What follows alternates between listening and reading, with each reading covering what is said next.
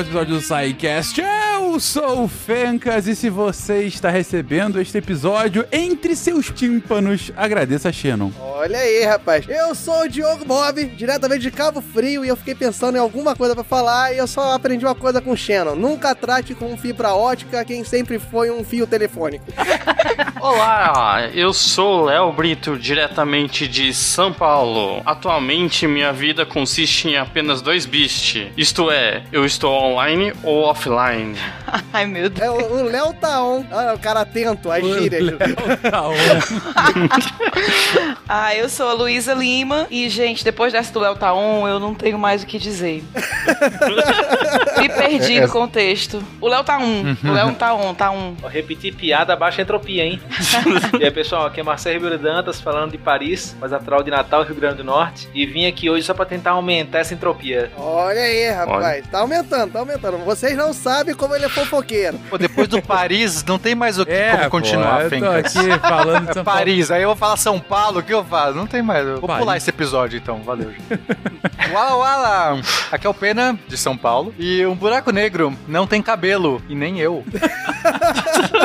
Gente, Na verdade, eu até tenho cabelo. Eu- nessa pandemia eu descobri meu cabelo, porque tá nascendo aqui uns tufos em alguns lugares, eu não tô cortando. Obrigado pela informação, Pena. Isso aí. Era isso que a gente precisava. Eu devia ter escolhido dormir. Obrigado. Mas o que buraco negro tem a ver com o teorema de Shannon, você vai descobrir hoje. Olha, só Shannon Pena pra contar essa piada. De Gaspar Santa Catarina, que é Marcelo Guaxinim, eu sempre gostei mais do Bunny. Você está ouvindo o SciCast, porque a ciência tem que ser divertida. Bem-vindos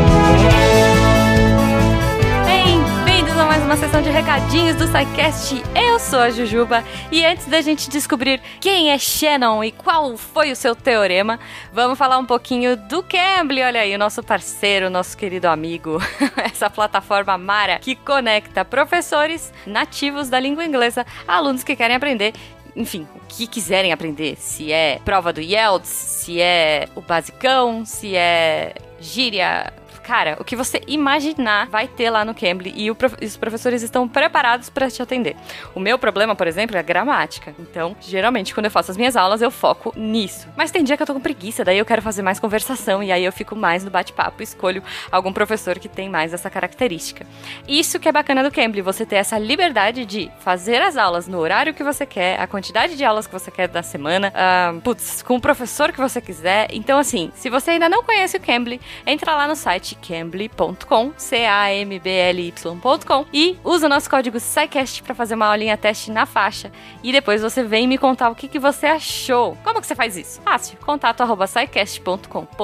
Se for um Fala Que Eu Discuto, arroba Portal Deviante nas nossas redes sociais. E no comentário aqui no post você também pode colocar as suas sugestões, opiniões, dúvidas, gifs e tudo mais. Então eu vou esperar o seu feedback e eu quero saber... Olha, feedback.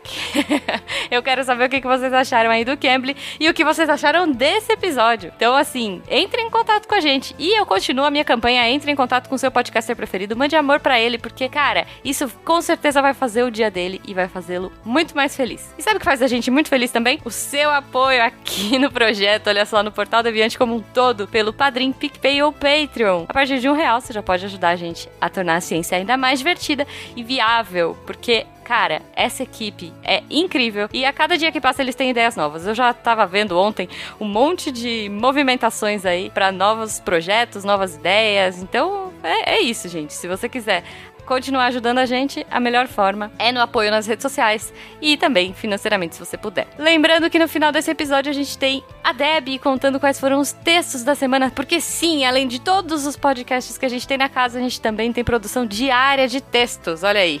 Então, não deixe de conferir daquele jeito fofo que só a Deb faz, né? Enfim, escutem até o final porque vale muito a pena e depois corre lá no Portal Deviante para acompanhar todos os textos e todas as produções e podcasts da semana. Ufa, acho que é isso. Então, tenham um ótimo final de semana e até semana que vem.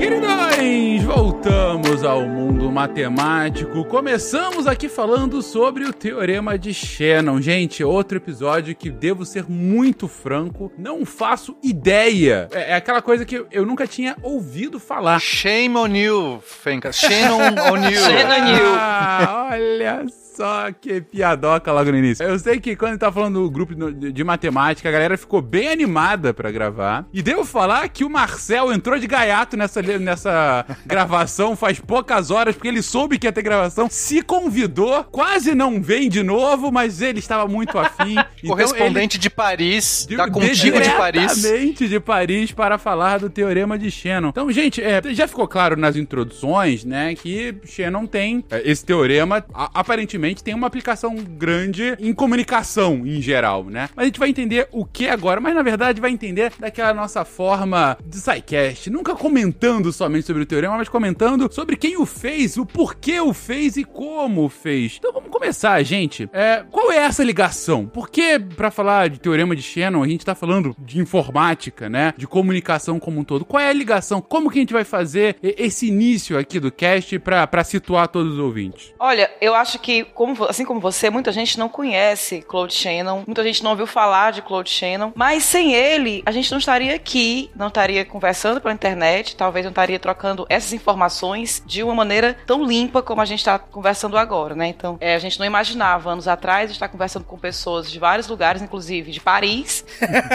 e eu aqui de Fortaleza, de uma maneira tal que a gente está se entendendo praticamente ao mesmo tempo e com essa, essa clareza de informação, todo mundo recebendo a informação de uma maneira clara e, e rápida. Então, assim, se a gente está fazendo isso, a gente agradece ao Claude Shannon. Eu, eu acabei de descobrir que Shannon é um homem, inclusive. Vamos lá. não acredito. Ele começou, Fencas, um, um ramo praticamente sozinho. É- essa que é a graça. Não é um negócio que ele foi meio que desenvolvendo junto com os pares e, e tava num burburinho ali de, de, da onde da- e de repente uma pessoa foi lá e teve um insight. Ele tava desenvolvendo essa teoria que a gente vai chamar de teoria da informação, todo esse teorema que ele vai criar por cima, tem a ver com informação. É, foi algo da cabeça dele, assim. Ele é um cara que me lembra muito o Feynman nas coisas dele. Ele é um brincalhão, ele é divertido, ele não, ele não segue modelos padrão, ele não, sabe, não é uma pessoa ali que. Ele é muito espontâneo, muito, muito solto, assim, deixa as ideias fluir. E ele ficava enfurnado num- numas coisas da cabeça dele ele falava assim: ah, isso aqui ninguém vai se importar. Mas não importa, eu me importo, eu quero saber. Né? A gente tem que lembrar que quando ele desenvolveu essas coisas, a gente estava num mundo que não tinha nem computador. Os computadores estavam sendo inventados, estavam, estavam começando a surgir. Né? O teorema dele é de, se eu não me engano, 48, 1948, alguma coisa assim. Então, é, ele estava discutindo, dialogando com informação numa era que informação era, tipo, telefone, rádio, que, que tava longe de ser digitalizado, tava longe de ter a, a roupagem que a gente entende e as necessidades de velocidade, as necessidades de, de, de é, é, você armazenar informação e transmitir informação. Então, de fato, ele foi essa pessoa. E aí ele surge com o teorema dele, aparece e meio que entrega para as pessoas. Ele surge com essa ideia, publica lá um artigo, até demorou pra publicar o artigo, assim, ele era meio, ele era procrastinador, assim, dá, a entender que ele demorava. Pra... E aí o mundo ficou. E agora o que eu faço com isso? E foi, e foi algo incrível, assim, porque as pessoas não nem se nem cogitavam se perguntar as coisas que ele tava perguntando, quanto mais como respondia aquilo. E certamente isso acelerou muito a gente chegar na era da informação que a gente tá hoje. O Pena falou essa questão da intuição dele, né? Que ele não se preocupava muito com a questão de modelo, assim. Tem um, um, um dos alunos dele, que era o Bob Gallagher, chegou a falar assim que ele tinha uma intuição tão bizarra que ele literalmente tirava as coisas do nada. Era tipo assim, ah, já imaginou isso aqui? Isso aqui é verdade. E aí ele ia mostrar como que aquilo era verdade. Só que em muitos casos, antes dele explicar porque fazia sentido, ele tinha essa intuição de que isso aqui deve ser assim. E depois ia provar, depois ia mostrar. E assim, essa essa intuição dele era um negócio quase que místico. Na época da, da, da pós-graduação dele, que ele fez no MIT, ele fez a graduação em Michigan, na Universidade de Michigan, né? E fazer o mestrado no MIT. Ele pegou dois graus, acho que foi em engenharia e matemática na Universidade de Michigan, e foi pro MIT. E ele acabou fazendo até aula de, de voo lá. E depois que ele publicou a, a dissertação de mestrado dele, se não me engano, foi um instrutor de voo, que falou que era provavelmente a mais importante dissertação de mestrado do século no mundo. E aí entrou com um pedido para que proibissem ele de fazer aula de voo, porque se ele sofresse um acidente, seria uma perda muito grande pro mundo. Imagina, imagina o medo desse piloto. Eu vou matar o avanço do mundo. E ele tinha só 21 anos, né, quando publicou esse trabalho. Vale lembrar Oi, isso. era novinho. No final, permitiram que ele continuasse fazendo as aulas de voo e infelizmente ele não morreu. o mais legal é você pensar numa uma, uma discussão matemática durante uma instrução de voo em que o piloto perceba que é um gênio que tá falando ali. Isso é demais, né? Você visualizar essa cena. Eu espero que tenha mudado o professor, né? Se o professor não confiava nele mesmo, vamos, vamos chamar outro, né, gente? Se eu vou aprender a voar e o cara acha, ó, eu tenho medo dele quando é comigo que ele pode morrer, eu mudo de professor, no mínimo. É o Não, mas eu acho que ele que pilotava também, era aula de pi- piloto de pilotar avião, era uma história dessa. Ou Então foi ao contrário, ele falou assim: Cara, você é muito bom em matemática, mas aqui é melhor não. Você lá tá melhor. Tá melhor lá. Ou o cara era horrível, era só historinha pra ele não pilotar, né? Mas enfim. Eu não quero ofender, né? Exato. Eu não vou ofender um gênio desse, então eu vou dizer que é pro bem dele. Exatamente. Eu tinha um amigo na, na, na UFSC, em Floripa, que era físico, que do nada ele parava, começava a olhar pra cima e fazer algumas contas de, de cabeça. Então talvez esse cara fazia isso voando, que é perigoso. Pelo menos não era no caderninho. Olha só, podia ser Ah, pior, não, né, Pena? esse meu amigo era no ônibus. Isso ali. encaixa um pouco com o que eu ia dizer. Na verdade, eu acho que o Shannon ele não era nem tão procrastinador. É porque ele era interessado em muitas coisas. Então ele perdia o foco porque ele se interessava por várias coisas, por coisas divertidas, inclusive, né? Tem um livro sobre ele que fala muito disso, que ele adorava tudo que era divertido, onde ele podia se divertir. E as invenções dele traduziam muito isso. Ele tinha essa paixão por inventar coisas e acho que tirava o foco dele de outras coisas. Tanto que ele passou vários anos sem publicar. Depois que ele publicou esse artigo. Fazendo malabarismo e andando de monociclo. De monociclo, exatamente. Sério mesmo? Sério, o cara é incrível. Digamos que perder o foco não é muito bom pra pilotar um É, avião. outro motivo. Andando de monociclo, criando um trombete pro filho que saia fogo. É, coisas assim, normais. Ah, que, que pro pai do ano, né? Acabou de É, é sair fantástico.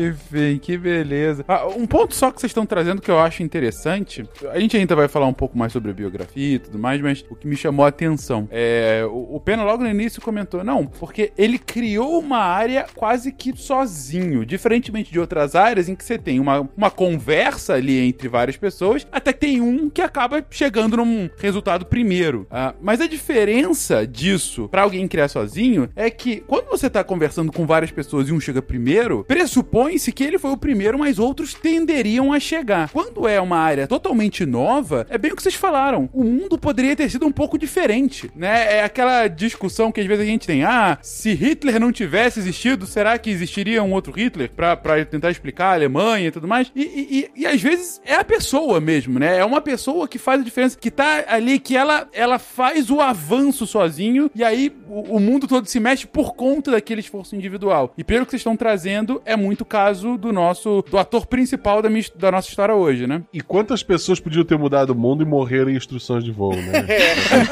nunca saberemos, nunca saberemos. É, tipo o Douglas Adams, né? A pessoa que, que encontrou o sentido da vida, que todo mundo ia ser feliz e se amar, Exatamente. morreu porque a Terra foi destruída pra virar uma estrada espacial. Talvez tivesse demorado um pouco mais para atingir o que a gente já atingiu em termos de telecomunicações, se não fosse pelo trabalho do Shannon, né? Não sei se estaria totalmente diferente, assim, mas teria sido um caminho mais longo se não fosse a sacada do Shannon de, é, como é que se diz, padronizar as informações que a gente coloca nos canais de telecomunicações.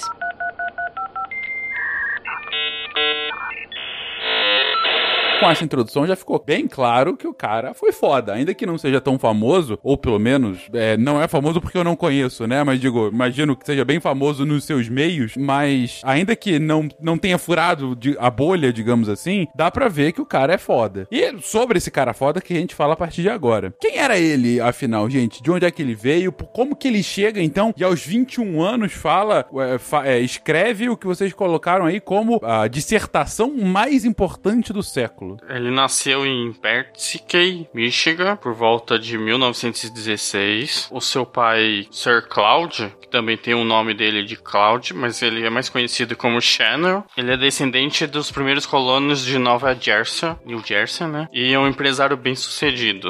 Já sua mãe, Mabel Wolfe Channel, não sei se eu falei certo, o Pena pode corrigir. Não, parece bom. filha de imigrantes alemães, era uma professora de língua. Línguas. Ele frequentou uma escola pública e depois ele se graduou em Gaylord. Gaylord. Em high school, é. E ele foi mostrou uma inclinação para as coisas mecânicas nessa high school e na ciência e na matemática. Daí que ele foi começando a atender para modelos de avi... ter curiosidade para modelos de aviões, aqueles modelos de barcos que é controlado por sistema rádio controle. É, ele tem essa coisa de explorar, né? Por isso que eu falei que me lembra muito Feynman. De pequeno, de ficar brincando, criando seus brinquedos, de explorar eletricidade, expl- explorar tudo que tinha ao redor dele. Ele faz um sistema de telégrafo, né? De brincadeira. Não, e ele, e ele, ele produzia esse intelecto para as casas vizinhas, para se comunicar com as casas vizinhas, a da família dele. Que legal isso. E aí ele foi assim que, inclusive, ele, ele tem essas primeiras ideias sobre a questão da informação, de como é que. Porque, imagina, ele vai fazer um telégrafo de maneira rudimentar e tinha muito ruído. E a gente vai ver que o ruído, né, e a forma de comunicação é uma parte importante da teoria dele. Então, ele experimentou na prática ali os problemas de uma comunicação não muito eficiente. Eu sei que ele vai. Ele tem duas graduações, então, é, a primeira graduação dele, ele faz em engenharia elétrica, depois ele vai fazer uma outra graduação em matemática. Tinha 16 anos e já estava na Universidade de Michigan. Caraca. Pra ele, com 21, ter revolucionado o mundo, eu imagino que ele seja um pequeno prodígio. Em 36, 1936, ele já tem as duas graduações. Então, com 20 anos. Olha só, em 32 ele começa a cursar a Universidade de Michigan. Aham. Em 1932, com 16 anos, ele entrou na faculdade. Até aí, ok. Tem gente que entra cedo mesmo. E aí, em 1936, quatro anos depois, ele tá com duas graduações. Quem nunca? Quem nunca? Engenharia elétrica Aos e 20 matemática. anos tem duas graduações completas. Passei cinco anos para sair da matemática e ele quatro, dois. Nossa, eu fiz em quatro anos e meio matemática, o cara fez duas, quatro anos. O, o João de Santo Cristo era professor de medicina com 12.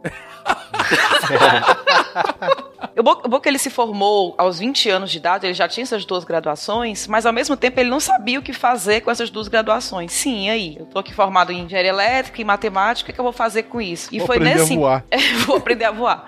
Mas foi nesse período que apareceu uma oportunidade dele ser, é, na verdade, assistente de pesquisa de um projeto no MIT, e aí ele começou sua pós-graduação lá, que foi assistente de pesquisa de um professor do- da criação de uma máquina, né, que ele chama de The Think Machine, mas na verdade era um analisador diferencial, que era uma máquina de calcular, mas era uma máquina de calcular diferenciada. Ela resolvia equações. Pensa num ábaco, só que é um ábaco que resolve equações diferenciais. Até lembra um ábaco, porque tem um monte de, de eixos, né? O ábaco tem aqueles palitinhos onde você coloca as sementinhas, né? As contas, ok? Ouvinte. E é, a essa máquina, ela tinha esses eixos. pare- ma- Imagina uma mesa de pebolim com um monte desses, desses eixos que ficavam girando, como se fossem os bonequinhos do pebolim girando pra Com um cima e monte de pra baixo. engrenagem. com um monte de engrenagem. E aí você tinha que montar essas engrenagens, colocar umas pecinhas em pontos específicos pra setar o problema que você quer resolver. Porque basicamente ele ficava fazendo, é, é, resolvendo equações diferenciais. Ele ficava iterando um sisteminha que você programava lá. Programar nesse caso, gente, não é no tela de computador, não. Programar é colocar a peça no lugar. É, fisicamente você vai lá e coloca um- uma, uma roldana, um- uma engrenagem num ponto certo. Pro Fencas entender melhor como é que isso não é uma das coisas mais, mais fáceis, É- imagina o seguinte, é resolver, você pensa que é resolver uma equação, mas é uma equação do tipo assim, ah, qual é a função que a segunda derivada mais a primeira derivada mais ela é igual a x ao quadrado mais 2x? É mais ou menos isso que você resolve, entendeu? Com um aba, basicamente. Fácil, enfim, entendo. Mas, cara, eu já tô, eu já tô achando esse, esse cara impressionante. Ele, isso com 20 anos, sabe? É, é, eu não posso falar que com 20 anos eu ainda comi areia, mas quase, sabe? Então, o cara tinha duas graduações, mas beleza. Então ele inventa uma máquina rudimentar, bem Não, ele- rudimentar. não, ele trabalha, ele trabalha no desenvolvimento dela, isso. Ah, perfeito. É, então, ele era nesse- assistente do cara. É, ele só era um operador, assim, é, ele vê esse anúncio no jornal, Fencas. É, ele tava lá, não sabe o que fazer, aí vê no anúncio lá no jornal e se candidatou, né, e Bom, passou. Vamos fazer a cena do Netflix. Ele abre o jornal, tá lá. Precisa-se de jovem gênio matemático que saiba mexer com engrenagens e resolva equações diferenciais. Ele, opa, eu acho que eu sirvo para esse serviço. É, ele poderia ser só uma pessoa bem, sei lá, sem, sem ne- nenhum brilho, sem, sem nenhuma diferencial pra esse serviço, mas ele acaba brilhando, ele acaba é, fazendo é, a, a diferença, brincando aí com a máquina diferencial, porque ele, ele tem esse talento natural para construir coisas, e é isso que é muito legal. Ele vai melhorando a máquina, ele consegue fazer avanços, é, levar esse, esse, esse ponto, né, esse trabalho que ele tá fazendo para outros níveis. Então ele realmente consegue contribuir. Mas originalmente o papel que ele tá fazendo ali era só de um assistente. E aí, é, é nesse momento que ele tá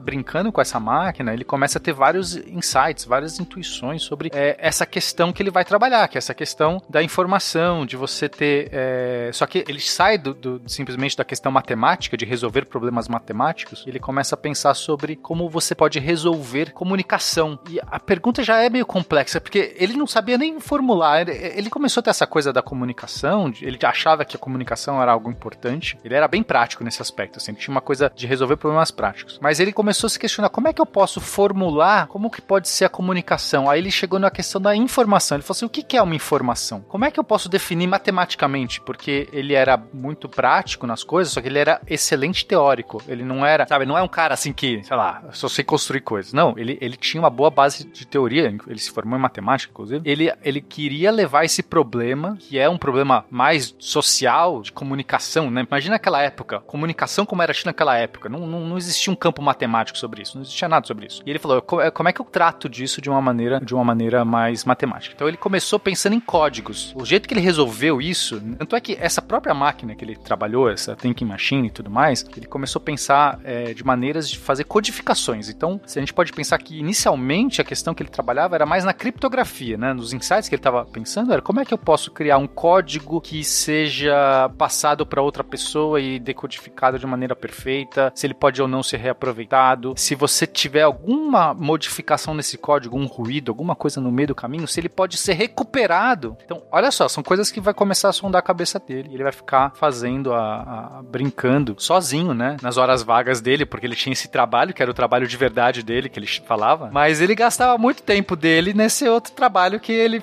né, tinha, não é bem vergonha, mas ele não falava para ninguém, porque para ele era como se ele estivesse fazendo algo que não podia, Fencas. E hoje pode até parecer normal isso, que a gente tem SMS, WhatsApp e fala de criptografia, de filme, mas caramba, pensar nisso lá atrás era muito visionário. Demais. É, e por isso que ele tinha vergonha, porque se alguém perguntasse, alguém que eu digo, os acadêmicos, as pessoas que conviviam com ele, que ele tava ali fazendo a pós dele no MIT, se alguém perguntasse para ele, ele falasse, não, eu tô trabalhando com informação, comunicação, ia torcer o nariz, entendeu, Fencas? Porque hoje em dia seria tipo, cara, que foda. Por quê? Porque eh, hoje em dia isso faz muito sentido, a gente tem um tratamento matemático sobre isso. Isso é super importante. Ele fala que a novo petróleo é informação, né? Então pra gente é comum isso aí, mas 100 anos atrás, putz, era completamente diferente. Na verdade, o que você tá me descrevendo, Pena, é tipo o podcaster há 10 anos atrás. Você Isso. trabalhava e tudo mais, tinha seu ganha-pão, mas aí você tinha aquela outra coisinha que você fazia que era hobby, mas você não contava pra ninguém, que iam te achar meio esquisitão. Como assim podcast? ninguém faz podcast. Hoje em dia não, hoje em dia é conhecido e tudo mais, mas a galera lá de trás, não, é podcast, que é isso, não faço mais nada não, eu não tenho hobby. Então, Enfim, então se, é. a, se a podosfera merece um padroeiro, seria o Shannon. É mais ou menos Pode- isso que eu você acho tá que faz falando. sentido, faz sentido. Mas total. O que você fez ontem? Ah, dormi na rua, bebi. Exatamente. É, tava fazendo podcast, né? Você dizia outra coisa, mas não dizia podcast.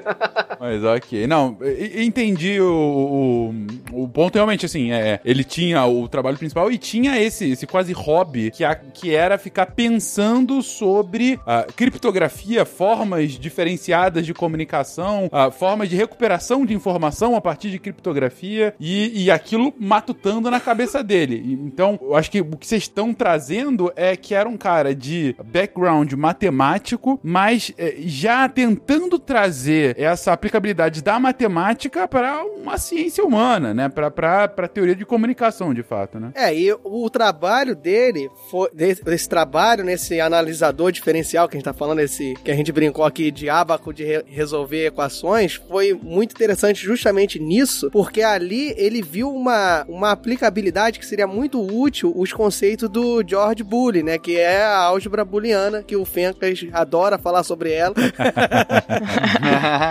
Mas, então, que a, álgebra booleana basicamente é você trabalhar com padrões binários, né? Você trabalhar com verdadeiro ou falso. Ele viu essa, essa aplicabilidade no analisador diferencial para fazer com que o funcionamento dele fosse melhor. E você pode entender que ele realmente trouxe isso para um campo, como o Pena falou, teórico. Ele começou até a base dele sobre o tratamento da comunicação e que foi, a, vocês podem me corrigir até, o, a grande matriz da revolução dele é que ele entendeu que a comunicação, tudo ali, qualquer tipo de linguagem que você queria transmitir, ela poderia ser codificada de forma binária. Então você vê exatamente uma relação entre o trabalho dele nesse início com o que ele realmente trabalhou posteriormente em uma teoria, em uma codificação que foi basicamente tudo que é digital hoje é desse, dessa, desse pensamento dele de transpor o analógico para o digital, entendeu? E mais uma vez a gente repete, né? Ah, todo mundo fala hoje que é bit 1 e 0, binário, boolean, matrix. O que pra gente é óbvio, lá atrás era assim. Tanto que assim, o, mestrado dele, se não me engano, foi nessa linha, mostrando que a álgebra booleana ela tinha aplicações importantíssimas. Essa questão de comunicação, por exemplo, tem um exemplo que você pode dar que é, sei lá, você tem uma palavra, e você envia uma palavra para outra pessoa. Se uma letra sumir, a gente perder, putz, pode ser, qualquer, pode ser qualquer letra, pode ser símbolo, pode ser exclamação, pode ser ponto, pode ser um número. Na hora que você trabalha com 0 e 1, um, ou é 0 ou é 1. Um. Então, assim, é algo que hoje pra gente é óbvio, mas lá atrás foi uma sacada gigante que ele teve. Gigante. Foi revolucionário. Revolucionário. É, a, a, tese de mestrado dele, que é essa que a gente já falou, que foi considerada né, em 1938, é justamente mostrar que tem uma correspondência de um para um entre a lógica booleana, essa lógica de 0 e 1, um, e você consegue fazer circuitos elétricos respeitem essa lógica. Isso foi, então, quer dizer, tem uma coisa prática aí, né? Novamente, pegando essa, esse salto. Então, para mim, ele, esse cara é muito um cara que trabalha do, do teórico pro prático. Tá sempre de olho em alguma aplicação, alguma coisa que ele possa fazer na garagem dele. Inclusive, ele, ele fez esses circuitos. É, até, não era só, ah, dá para você fazer aqui toda a lógica booleana usando os circuitos. Ele foi lá e montou esses circuitos e fazia. Então, ele até brincava, né? Tem um documentário muito legal que a Luísa passou pra gente, inclusive, acho que é legal deixar o. Qual que é o nome do documentário, Luísa? The Beat Player. The Beat Player, muito bom. Que aí mostra ele falando sobre a lógica dele, essa lógica booleana, que um mais um dá um, né? No sentido de que se você tem algo verdadeiro mais alguma outra coisa verdadeira, ela, ela é verdadeira. Então, nessa lógica de bit, só tem esses dois estados 0 e 1, um, não é mais um mais um dá dois, as coisas são um pouco diferentes. Você tem aqueles operadores lógicos, né? Para quem já. A gente já falou bastante naquele cast de lógica, né? Operador lógico ou. Então você tem 0 ou 0 dá 0, 0 ou 1 um, dá 1, um, 1 um ou 0 dá 1 um, e 1 um ou 1 um dá 1, um, né? É, esses operadores, o E, o E, né? Seria 1 um e 1 um dá 1 um, e 0 e 1 um dá 0, por exemplo. A gente tem vários operadores lógicos, tudo isso ele, ele mostrou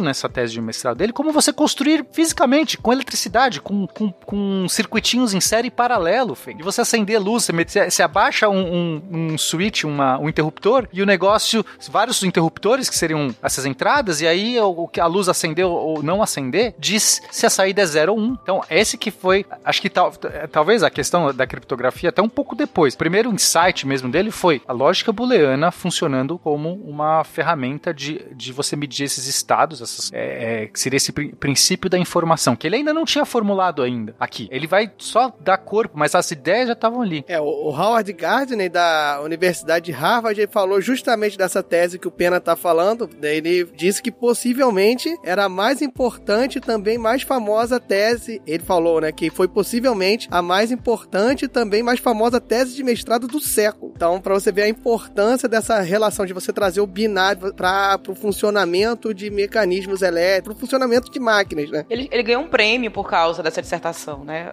O Nobel, não o Nobel, mas um prêmio Nobel de engenharia por causa dessa, dessa tese. Eu não sei se vocês sabem, vocês sabem, mas aquela brincadeira 0 e 1 foi ele que inventou. Não, brincadeira, brincadeira. Ai, meu Deus. brincadeira. Ele pensou, mas não escreveu isso. Ele brincava com o pai disso, mas nunca ficou com vergonha de falar. Ó, na nossa série da Netflix, na verdade, o insight dele veio quando ele tava brincando com o pai. De 0 e 1. Exatamente. E aí ele viu assim, 0, 0, mas 0 e 0, 0 ou 0. E se eu colocar isso numa lâmpada? Aí de repente veio o mestrado dele. É porque o pobre do pai dele, que, que entre outras coisas também foi coveiro, vou trazer essa informação aqui para vocês. Então ele acha que o pai dele tinha muito tempo pra ele pensar nisso. 0 e 1. Na vida e na morte. Total.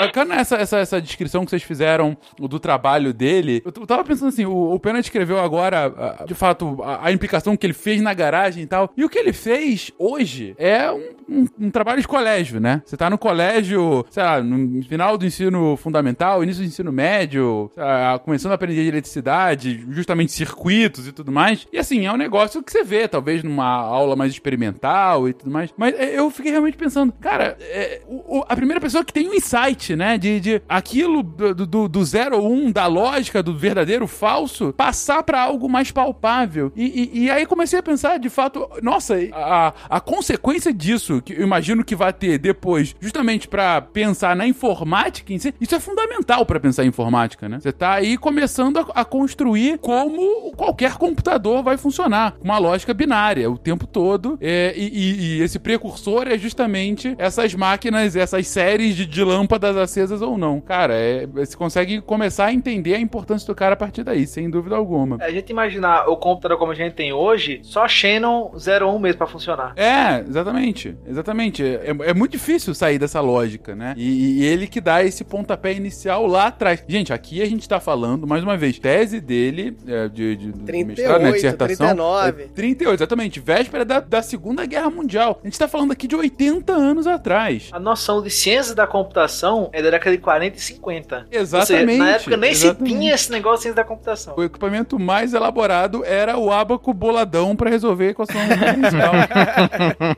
E assim, a gente para pra pensar, parece muito tempo atrás, mas assim, 80 anos, gente, não é muito tempo atrás. É, é, em termos né, de história, não é algo tão velho. Mas em termos de comunicação e dos avanços das telecomunicações a partir disso, sim, aí parece um mundo inteiro, né? Um tempo inteiro, porque já tiveram muitas mudanças nesse tempo, entre aspas, pequeno de tempo, né? Esse espaço pequeno de tempo. Eu falei do, do abaco boladão aqui, mas assim, o que, que a gente tinha de mais avançado em tecnologia de comunicação no momento era o Morse, né? É, o, o, o telégrafo Telégrafo a partir do. é, Exatamente, o Morse para telégrafo. comunicava com código Morse e tinha o rádio também. O rádio já, aí- já estabelecido, sem dúvida, inclusive. É, mas para longas distâncias você usava o telégrafo, né, Pra você comunicar, sei lá, com outros países. É, O rádio teve até um parêntese rápido, né? Teve uma complicação bem grande, porque eles começaram utilizando uma tecnologia, depois chegou a que era boa, no caso foi FM, né? Só que aí demorou um tempão pra colocar em prática, e já tinha a estrutura do, do AM, aí política no meio, economia e tal. Ou seja, por mais que existisse tecnologia, demorou um tempinho pra de fato ela pegar no mundo inteiro, né? Então temos aí esse, esse estudo revolucionário dele, como comentando aqui, talvez a dissertação mais importante do século, mas ele continua evoluindo a partir daí. A gente aqui tá, tá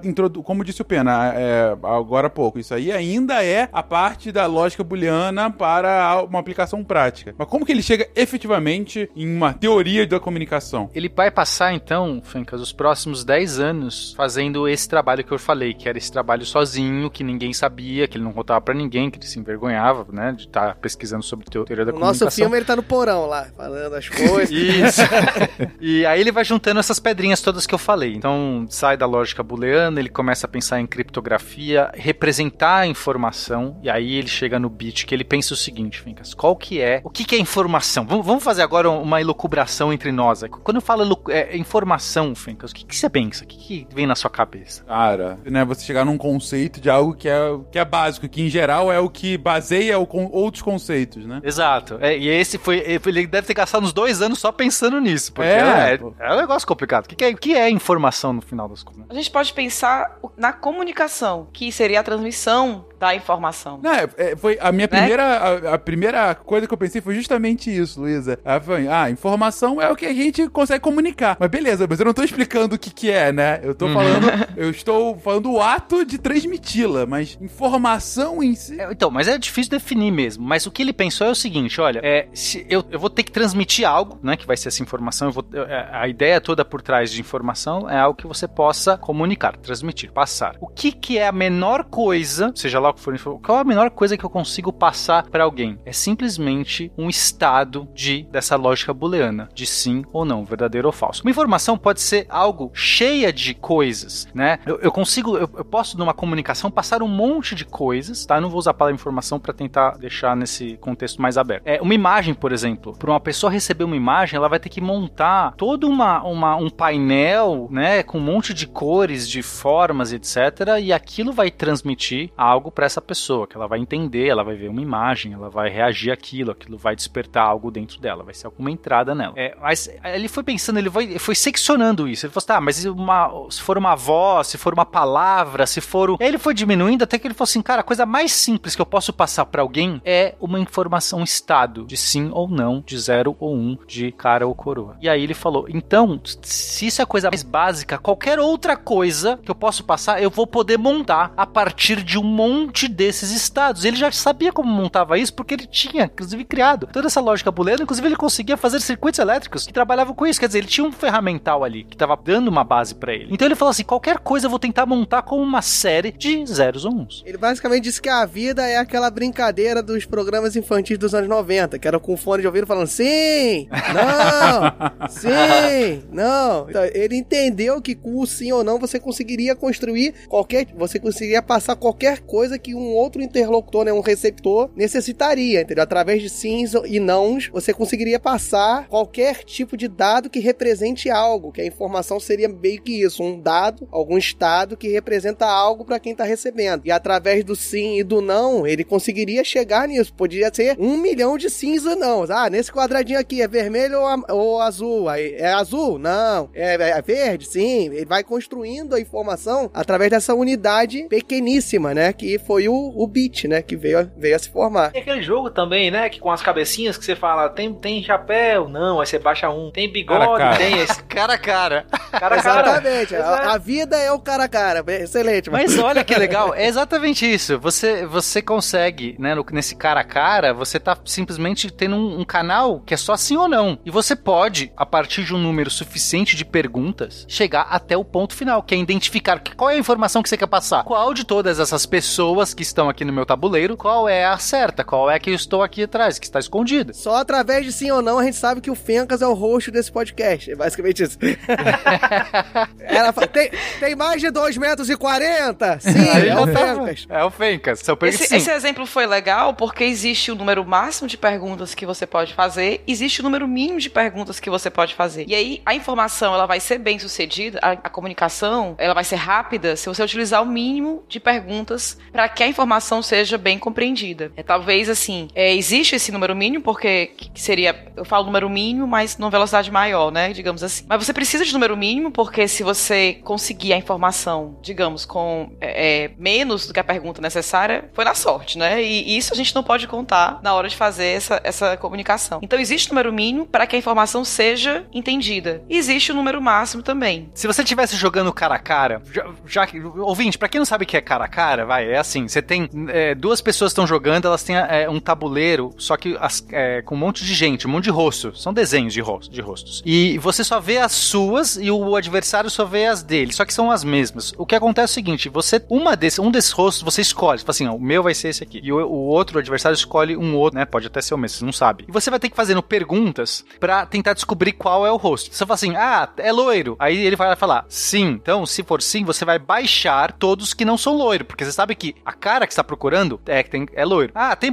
tem bigode? É homem? É mulher? Você vai fazendo perguntas. Então, o que, é, é, o que a Luísa está falando é o seguinte, eu poderia pensar, se, se eu jogo mal esse jogo, eu poderia falar assim, é loiro, tem bigode, tem uma sobrancelha é, maior que a outra e um nariz vermelho. Tipo, eu tô descrevendo uma única, uma única cara de todas aquelas. E se ele falar sim, parabéns, cara, você baixa todos, você ganha o jogo. Mas a chance de você ganhar esse jogo é baixa, porque você, se ele falar não, você baixou uma cara só e agora você tem mais umas 30 caras pra baixar, sendo que o seu adversário pode ter perguntado, é homem? É, e aí você, você falou sim, e ele baixou metade mais ou menos das caras. Agora ele só tem mais metade pra lidar. Mas não entropia aí na variável, né? Exatamente. Então a gente tem que. Olha só o pensamento dele. Então ele tá tentando descobrir como é que eu posso é, minimizar o número de perguntas. Como é que eu posso otimizar ao máximo a comunicação, que é basicamente garantir que eu preciso passar o mínimo número de bits, o mínimo número de perguntas, de informação informação pra garantir que a- do outro lado a pessoa vai saber o que eu tô falando. Isso não é trivial, né? É, Ainda mais, novamente, falando de, uma- de alguém que tá sozinho desenvolvendo isso. Ninguém nesse ramo ainda tá pensando sobre isso. Ele já tá lá na frente. É, você pensar que ele, que ele partiu, do, partiu do princípio primeiro de definir que era possível se comunicar assim, né? E isso já foi um avanço que ele, aí ele começou a pensar a forma mais efetiva a partir dessa comunicação de conseguir que ela fosse feita. Então, vê que não é nada simples. Ele partiu realmente de definir que você. Ele falaria pro Que, não é na, que não sabe nada desse assunto. Ele falou: Ó, é possível me comunicar a partir de sims e não. O Fencas ia torcer. Que que é isso? Imagina você falar isso em 1940. Entendeu, Fencas? É basicamente isso que ele desenvolveu. E às vezes há uma desvalorização muito grande, né, da filosofia, da matemática e outras ciências mais básicas, né? Porque são fazem perguntas que muitas vezes parecem completamente sem pé na cabeça, né? Sem pé nem cabeça. Que eram as perguntas do Shannon lá atrás. Se brincasse, ele comentasse, iam falar, pô, esse cara é maluco, pô, vai fumar maconha, vai fazer algo mais aplicado. Fica fazendo essas perguntas de comunicação que não tem nem como se comunicar, porque ele tava falando de um, de um limite que até hoje a gente não conseguiu atingir com a tecnologia que a gente tem, em alguns casos. Então, se ele tava fazendo perguntas que o pessoal falava, gente, vai gastar esse dinheiro com outra coisa. E são essas perguntas que ele fez e conseguiu responder que a gente até hoje tá colhendo fruto, porque a gente segue colhendo fruto do que Shannon descobriu.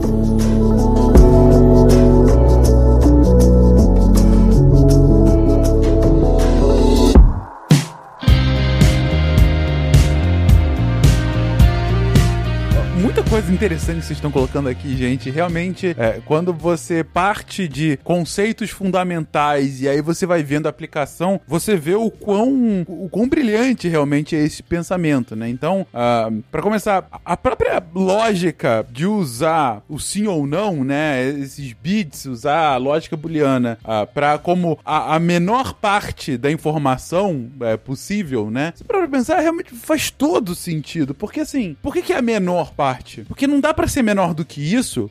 Se fosse menor, é, não tem informação. Se eu quero passar, falar aqui com o Guaxa e eu só posso falar sim pra ele o tempo todo, eu não tô passando nenhuma informação pra ele, porque ele sabe o que eu vou falar com ele, né? Então, assim, não é nada diferente. Agora, a partir do momento em que eu consigo definir dois estados, sim ou não, isso já é um- uma coisa nova que eu tô passando pra ele, já é uma- um novo tipo de informação. E esse é o menor possível. Esse é o átomo da informação, né? Sendo que esse átomo não pode ser mais quebrado em, em spins e quarks e coisas do gênero. É realmente. Esse é o átomo mesmo. Ele é indivisível. Aí vem depois toda a teoria quântica de informática e ferra com isso, né? Mas deixa isso pra lá.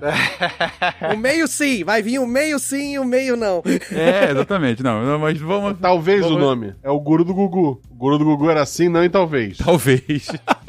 Mas, ô, ô, Fen- Fencas, tem uma, tem uma coisa muito legal que você falou, que é assim, se eu só posso falar sim, não tem informação. É, até nesse documentário tem é, uma, uma coisa legal que é, ele pega e joga uma moeda, né? Ele tá com uma moeda e ele pergunta, cara ou coroa? E aí ele joga pra, pra- ele arremessa assim meio que pra, pra repórter, e aí quando ela pega, ele fala, cara, ela abre cara. E aí ela olha do outro lado, a moeda só tem cara. Então, ele não tem como errar, mas não tem nenhuma informação. Ele não consegue transmitir nenhuma informação no momento que só existe um estado possível. Não tem infor- a informação só pode vir a partir do momento que você tem opções, que você tem algo. Porque se fosse só, como você disse, só, puder, só posso falar sim, é, eu- você sabe o que eu vou falar. E aí não tem informação nenhuma, não, não tem nada obtido. Você já sabe isso. Você já tem conhecimento daquele estado. certo modo tem relação com surpresa, né? O quão surpreso eu irei estar se eu souber isso. Exato. Não tem surpresa, cara ou coroa não moeda com essa cara, né? É, Exa- não exato. acontece a informação porque o receptor, independente do que o locutor diga, ele já entendeu, ele já sabe. Exatamente. Né? Então, para ter informação, a pessoa precisa receber aquela informação e precisa entender o que foi dito. Senão, a comunicação não foi bem sucedida, no caso, né? Em alguns momentos há uma perda, uma perda de informação, né? Que a gente chama. que vai falar um pouquinho disso mais na frente, quando a gente vai falando do teorema. Mas se- o que o Shannon queria era diminuir esses erros, né? De maneira tal que a, que a informação ela fosse passada de uma maneira rápida, mas também clara, ou seja, diminuindo o máximo possível desses erros.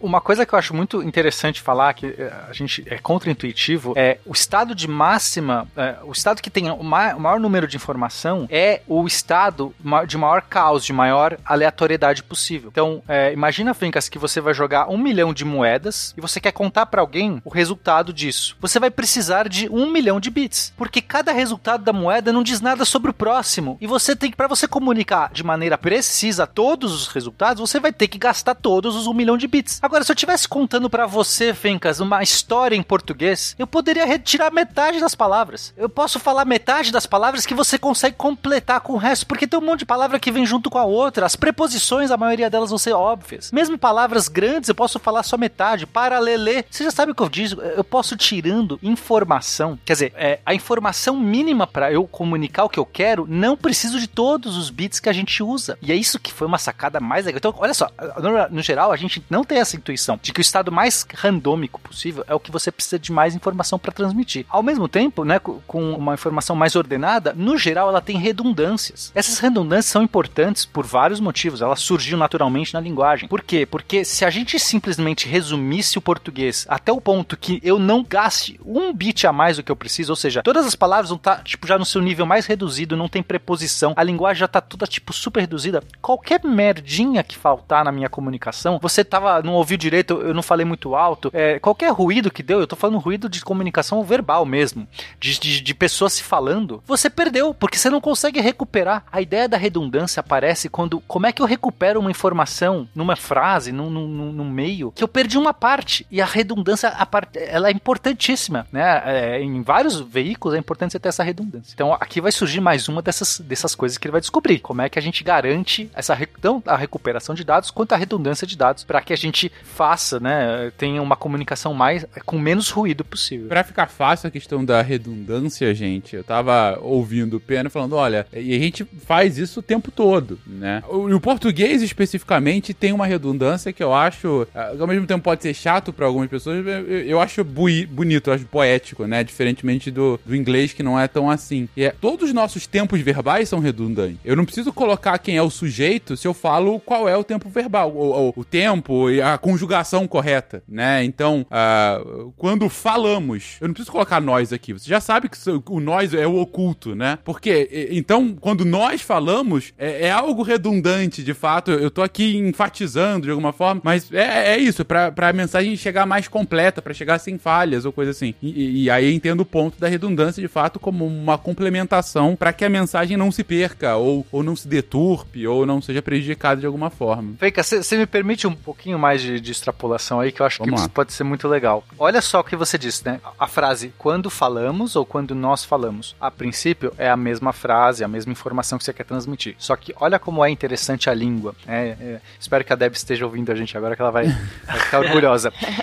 Do ponto de vista de uma comunicação estrita, mais basal, talvez as duas frases sejam equivalentes. Eu estou falando quando nós falamos, ah, não sei o quê. Mas a gente tem esse recurso, esses recursos que são essas redundâncias na língua, elas começam a ser usadas também como informação. E eu posso fazer um discurso bem diferente, pontuando, por exemplo, quando nós falamos, é pode ser diferente quando eu dizer quando falamos. Essa pontuação diferente pode en entrar como mais recursos linguísticos.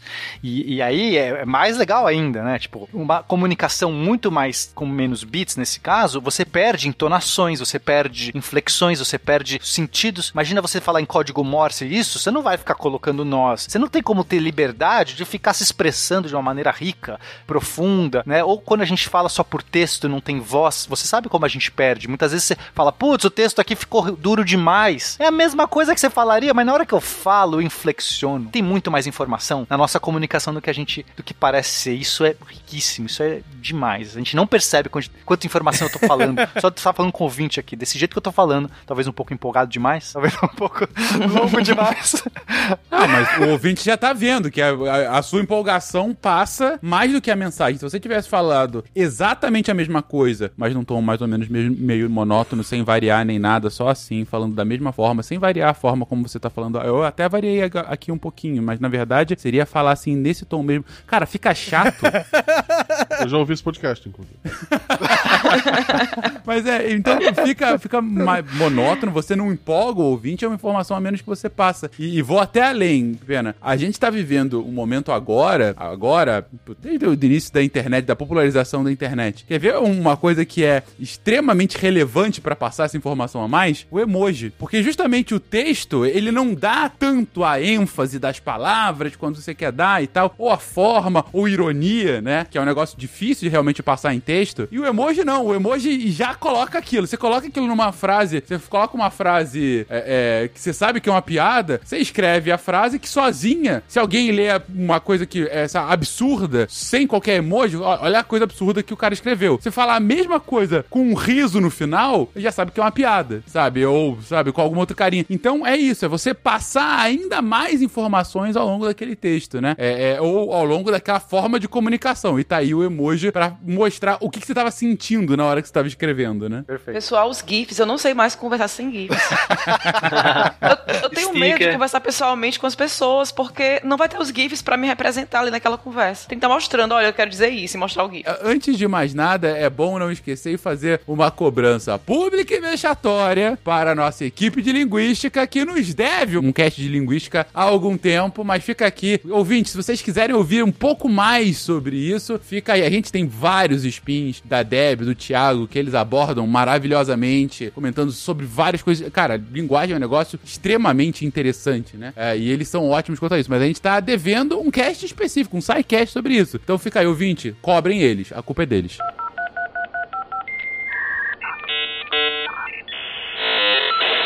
Lá por volta de 1940, ele, ele vai trabalhar lá em Princeton e aí ele encontra alguns desses físicos super renomados, tipo John von Neumann, o Albert Einstein. E é muito interessante que ele fala nesse documentário. O documentário não é exatamente verdade, quer dizer, é, É um É, filme é. documental, né? Ele não é bem um documentário. Tem umas atuações, né? Porque a gente já sabe que o Shannon já faleceu. Tem um ator interpretando, mas tem entrevistas com pessoas da área e é super bacana. É, meio que tá recuperando informação real, né? Assim, eles só estão meio que exatamente. interpretando. Mas enfim, aí o, o, o Shannon lá do documentário fala que. A, a- a repórter pergunta, né? Mas e aí, você conversou com eles, você encontrou esses caras e você é genial, né? Porque, tipo, a gente tem hoje que o Shannon é um desses grandes gênios, né? E aí ele fala assim: bom, eu encontrei com eles, mas eu não sei se eles encontraram comigo, né? Se você perguntar pra eles, você encontrou com o Shannon, acho que eles não vão falar, porque eles não, não vão se lembrar de mim, né? E, mas aí ele fala assim, ela pergunta, mas você perguntou as suas- sobre as suas ideias, você falou com eles sobre essas ideias, né? E aí ele meio que dá a entender de que não, porque ele tinha muita vergonha. Os caras estavam pensando sobre a física do universo, as leis básicas e tal, e ele tava falando sobre algo de, de informação.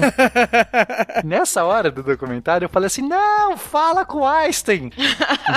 Porque essa coisa da informação, Fencas, tem uma importância brutal hoje na física. É, e o próprio Einstein se debruçou muito sobre isso. A questão da informação, a gente tem o princípio da localidade, essa questão sobre você passar a informação mais rápido que a luz. É uma área muito interessante. Hoje, assim, a gente tem paradoxos. A gente vai falar sobre teorema, sobre o paradoxo do buraco negro, de informação do buraco negro, que é algo muito atual, muito importante. Sabe, a, a informação não é só uma questão de como, né, assim, a gente pode extrapolar essa informação dentro do, do ramo da física de uma maneira que não é simplesmente comunicação de pessoas ou entes, tá? Nas próprias bases da realidade, essa questão da informação. Então, Fencas, existe um conceito que a relatividade restrita trouxe, que era da, que a gente chama da localidade na física, ou da realidade local. O que, que é isso? Ah, o Einstein mostrou que a luz é a coisa mais rápida, é a velocidade mais rápida que você pode, é, qualquer coisa pode ser acelerada, pode chegar, pode alcançar. Né? Isso inclui é, matéria, inclui né, luz propriamente dita, qualquer coisa. Então, existe, é,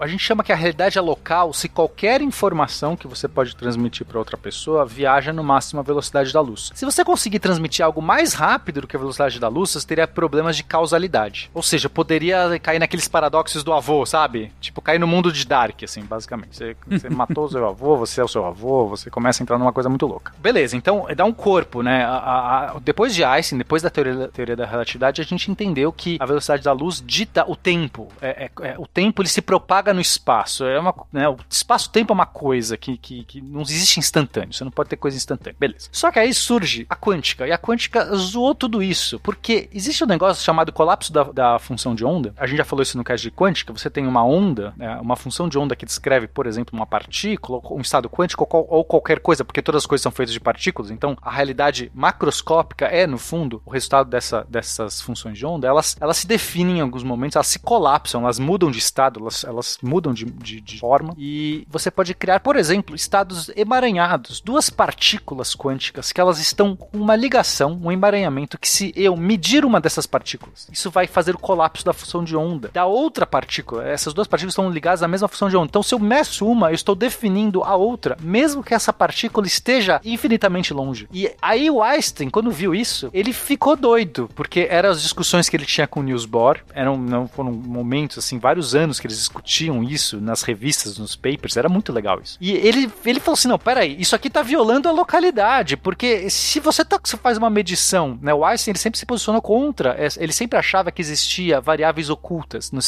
quânticos. Ele achava que nessa função de onda não era, era uma aproximação que no fundo tinha algumas coisas que a gente não podia ver, era o tal Deus não lança dados, tipo, não pode ser aleatório, tem que ter alguma coisa, uma realidade objetiva por trás, não pode ser essa rando, randomização. Então, é, ele fala, ele propôs um, um, um exercício mental é, chamado que a gente chama hoje de paradoxo EPR, é, de Einstein, Podolsky e Rosen. Foram os três cientistas que meio que bolaram isso para quebrar a física quântica. Ele falou assim: não, vamos quebrar. Agora a gente. Né, a ideia era sempre ter, achar um ponto que falhava. Pro... Aí o Bohr, que era da escola do dinamarqueses, que tinha toda aquela coisa, ele ia ter que bolar uma outra traquitana para se defender. Essa é a graça. E aí ele basicamente é, propôs esse, um experimento lá que você media essas variáveis. Eu não vou entrar muito em detalhes, senão seria muito longo aqui. Já falei isso em outros casts. Mas para tentar propor aí que você passaria informação é, instantânea mais rápido que a luz, quebraria e tal, não sei o que. E aí falava que a, a quântica estava incompleta. Isso se discorrer, depois uh, surgiu um cara chamado John Bell que propôs um negócio chamado desigualdade de Bell para mostrar que não, não tinha variáveis escondidas. Isso é uma das coisas mais bonitas da física quântica, de resultados. É, ele propôs uma teoria, depois foi medido, e aí de fato a gente percebe que não tem variáveis escondidas. Quer dizer, é, não tem mais nada ali. Essa função de onda aparentemente é a parada mesmo, a gente não tem nada melhor. Só que como é que a gente resolve o problema da localidade? Como é que a gente resolve o problema da informação passar mais rápido que a luz? E aí a beleza que tá, não é a informação que viaja mais rápido que a luz. Então assim, você pode, a gente chama de a, a quântica não local, não existe localidade na quântica. Você pode sim transmitir, é, que não é informação, você pode sim ter um estado conjugado que se move, que colapsa mais rápido que a luz. Então, ou seja, uma partícula, eu estou aqui na minha casa medindo, fazendo um experimento que está conjugado com na sua casa, Fencas, ok? É, e aí eu estou medindo um fóton, você está você tá medindo outro fóton. Quando eu faço a medição do meu fóton, a resposta que dá no meu altera imediatamente o seu. Uhum. E aí, se você fizer uma medição do seu, você ele não mais tem a opção de, de, de, de ter dois, dois casos. Porque quando eu, quando eu faço a medição no meu, ele vai se é, definir entre 0 ou 1, um, ou para cima ou para baixo, tanto faz. E altera automaticamente o seu fóton. Então, isso é instantâneo, mais rápido do que a luz. Quer dizer, não é que levou um tempo até essa informação, entre aspas, de um fóton falar com outro fóton. Olha, ele me mediu aqui, deu para cima. Fica você para baixo para dar tudo certo, que tem que estar em estados conjugados. Não existe isso, é instantâneo. Aí você fala assim, então ok, acabou de violar a questão. A questão é que isso não viola a informação porque eu não tenho como me comunicar em nada com você usando esse aparato. Eu não tenho como passar nenhuma informação, porque você não sabe que eu fiz a medição. Você, Fencas, você, você só tem um fóton que você não vê. Você tem que medir para você ver o fóton. Não é assim, ele aparece, brilha para você. Você tem que fazer uma pergunta para ele. Você tem realmente fazer uma medição, tá? Você tem que usar um sensor, alguma coisa que meça. É, e se você medir sem eu ter me medido, tem 50% de chance do fóton estar tá para cima ou para baixo. Mas se eu já tivesse medido, quando você medir, ele não tem mais 50% de chance. Ele vai estar com certeza na posição oposta ao meu. Só que eu não sei que você mediu. E não tem como eu saber, porque para eu avisar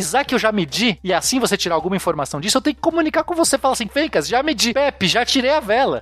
Só que para você saber isso, eu tenho que passar num, num canal que viaja na velocidade da luz. Eu não tenho como usar emaranhamento quântico para passar a informação que eu já medi. Não tem como. E é por isso que é bonito, porque a gente tá falando aqui que a realidade não tem problema em, em viajar mais rápido que a luz, desde que a informação não viaje. Isso tem tudo a ver com a teoria da informação. E aí, para chegar no buraco negro, que é a parte mais doida das coisas, pela essa mesma mecânica quântica que a gente tá falando, se eu tenho uma função de onda que eu medi e ela e eu conheço a cara dela em algum momento, é a gente tem um operador quântico que a gente chama que avança no tempo, que basicamente é o operador evolução, que eu consigo saber como essa função de onda vai estar no futuro. É o determinismo clássico. Se eu meço uma posição e velocidade de uma partícula em algum momento, eu sei a história inteira dessa partícula no futuro. Tudo bem? Aquela coisa, se eu soubesse todas as partículas e posição e velocidade de todas as partículas do mundo em algum instante, eu saberia o resto da história. Mas a quântica diz que é impossível saber a posição e velocidade. Mas a gente tem um análogo na quântica a isso, que é a função de onda que guarda todas as informações daquela, daquela partícula, daquele sistema, ela evolui no tempo. A função de onda, não o estado sim ou não, mas a função de onda. E eu poderia saber o futuro daquela função de onda, ou seja, todas as informações estão contidas para todo sempre naquele dentro daquela, daquela função de onda. E é, da mesma forma, o passado também vai estaria bem descrito. A gente tem um operador inverso. Todo operador quântico a gente vai ter o seu análogo conjugado, que é o inverso, que diz que o passado também tem que ser bem resolvido. Em outras palavras, esse, esse teorema, essa, premissa, não é um teorema, essa premissa da quântica diz que a informação não pode ser perdida no universo. Toda informação não pode não, não tem informação perdida. Não, nenhum mecanismo é possível perder informação. Aí surge o quê? O buraco negro. O buraco negro basicamente é um corpo supermassivo que qualquer coisa que cai nele não consegue sair. E aí você pergunta, mas peraí, e um buraco negro, olha só, essa parte importante, ele é determinado unicamente pela por três parâmetros, que é a quantidade de massa que ele tem, o momento angular que ele tem e a carga elétrica. Não interessa como eu montei o buraco negro, não interessa se eu arremessei um elefante dentro dele, se eu joguei, sei lá, é, outro, é, gases e tal. Não importa como eu montei o buraco negro. Se dois buracos negros montados de maneiras diferentes tiverem a mesma massa, momento angular e carga, eles serão iguais, vão ser indistinguíveis. Isso já assustou, porque, por exemplo, então, aquela informação toda que eu joguei, elefante, é, avestruz, dinossauro, se perdeu, porque é, dois buracos negros que não interessam. Eu posso fazer um buraco negro inteiro feito de matéria e outro inteiro feito de antimatéria, Fencas. Algo bizarro. Se eles tiverem a mesma massa, momento angular e carga, eles vão ser iguais. Que é essa ideia. Então o buraco negro não tem cabelo. Ele não tem esse cabelo para dizer, não tem. Não interessa, tipo, ele não tem mais nada. Ele é. Ele, ele é só o que tem ali. E isso causou um problema. Só que aí veio a solução. Peraí. Essa, informa essa informação está dentro do buraco negro e ninguém tem acesso, porque o buraco negro está atrás de um horizonte de eventos. Todo que caiu lá dentro não tem como voltar. Você não tem como. É, a informação não se perdeu. Ela só está num lugar que ninguém pode ver. Isso resolve as coisas, porque, ok, o universo não perdeu informação. Ninguém mais pode saber essa informação. O buraco, o horizonte de eventos é quase como um divisor de realidades nesse aspecto. É muito legal. O buraco negro realmente é uma, uma das coisas mais interessantes. É, até que chegou Stephen Hawking e propôs, falou: não, não, peraí, buraco negro não é um negócio que só suga informação, não, que só, que só junta coisa. Ele também emite coisas. Existe um negócio chamado radiação Hawking que faz um buraco negro emitir, evaporar e depois de um tempo ele evapora completamente e some. Se você esperar um tempo muito grande, é muito grande, essa radiação é muito pequena. E o Stephen Hawking mostrou que essa radiação é uma radiação térmica. Ela não tem informação, ela é a entropia máxima. Se você, tipo, tem uma sala e toca fogo nessa sala, você, você medindo a luz que sai dessa sala, você não sabe mais nada que tem lá dentro. A informação, a informação não se, de fato não se perdeu, mas é, é fazendo um análogo macroscópico, ok? A informação está lá nos bits quânticos da, da, da função de onda. Mas para efeitos macroscópicos, você incinerou aquela sala inteira, você fala assim, eu não sei, um, um perito perdeu aquela informação. Tudo bem? No, no, no mundo macroscópico, faz sentido isso, Fencas? Uhum. Seria o análogo a isso. O buraco negro virou a fornalha que queimou toda aquela informação e quando ele libera a radiação, essa radiação não tem informação de nada. Ela é simplesmente calor, o estado mais, mais é, entrópico. E aí, depois que o buraco negro evaporou, todos aqueles elefantes e dinossauros que eu joguei se perdeu. Quer dizer, aquela informação da história daquele buraco negro, da história que existiu, aquelas coisas, se perderam. Isso é crítico. Isso é das coisas mais fundamentais da realidade. A gente tá, agora a gente tá entrando nessa filosofia da realidade. E esse é um dos paradoxos mais doidos que a gente tem até hoje. Existem várias elucubrações de resolver. Alguns falam que a radiação que sai não é tão calorífica assim, ela tem um pouco de informação, que a gente chama de o buraco negro não é, não é tão é, careca, ele tem algumas, alguns pelinhos. Outras teorias é, é, lidam com o fato de que você tem alguns fenômenos que acontecem no horizonte de eventos que preservam essa informação. Outras falam que você perde a informação mesmo, e aí, em algumas condições, você pode perder o universo, não, não respeita a questão da informação. Ou seja, ainda é uma bola de neve e as coisas estão acontecendo. Mas é, o Shannon nunca imaginou. Se ele imaginasse tudo isso, ele teria falado com Einstein. Ah, teria sim. Gente, não vou abdicar de fazer um resumo, porque foi bastante, bastante informação. Mas, assim, os pontos principais do, do que o Pena comentou é. Primeiro, eu acho que fica claro a questão de que não há informação mais rápida do que a luz. Pode haver outras coisas mais rápidas do que a luz. Por exemplo, essa ligação entre estado, entre partículas entrelaçadas, né, com, com o estado quântico, mas não há informação possível que possa é, percorrer uh, o universo mais rápido do que a luz. Esse foi o primeiro ponto a ser colocado. O segundo ponto é, até algum tempo atrás, uh, achava-se que nenhuma informação é efetivamente perdida no universo. Ela continua aí, ela é transformada e tudo mais, mas ela não, não é perdida. O buraco negro, num primeiro momento, pareceu que fazia com que isso fosse perdido. Depois viram uma outra abordagem que, na verdade, ele não faz que ela se perca, e sim, ele transporta para outro lugar que a gente não consegue acessar, além do horizonte de eventos. E aí depois veio o Hawking falando: não, ele perde mesmo, ele queima tudo, ele é o destruidor do universo, é o destruidor de mundos do Oppenheimer.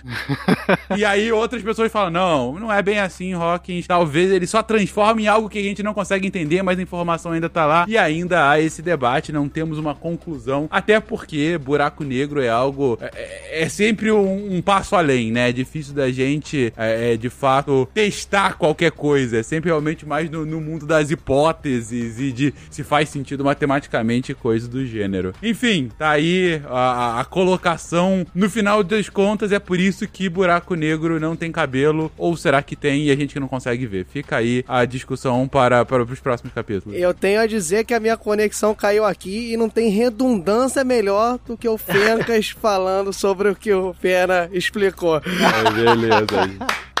Não, o Fencas é incrível mesmo, cara. Eu fico impressionado.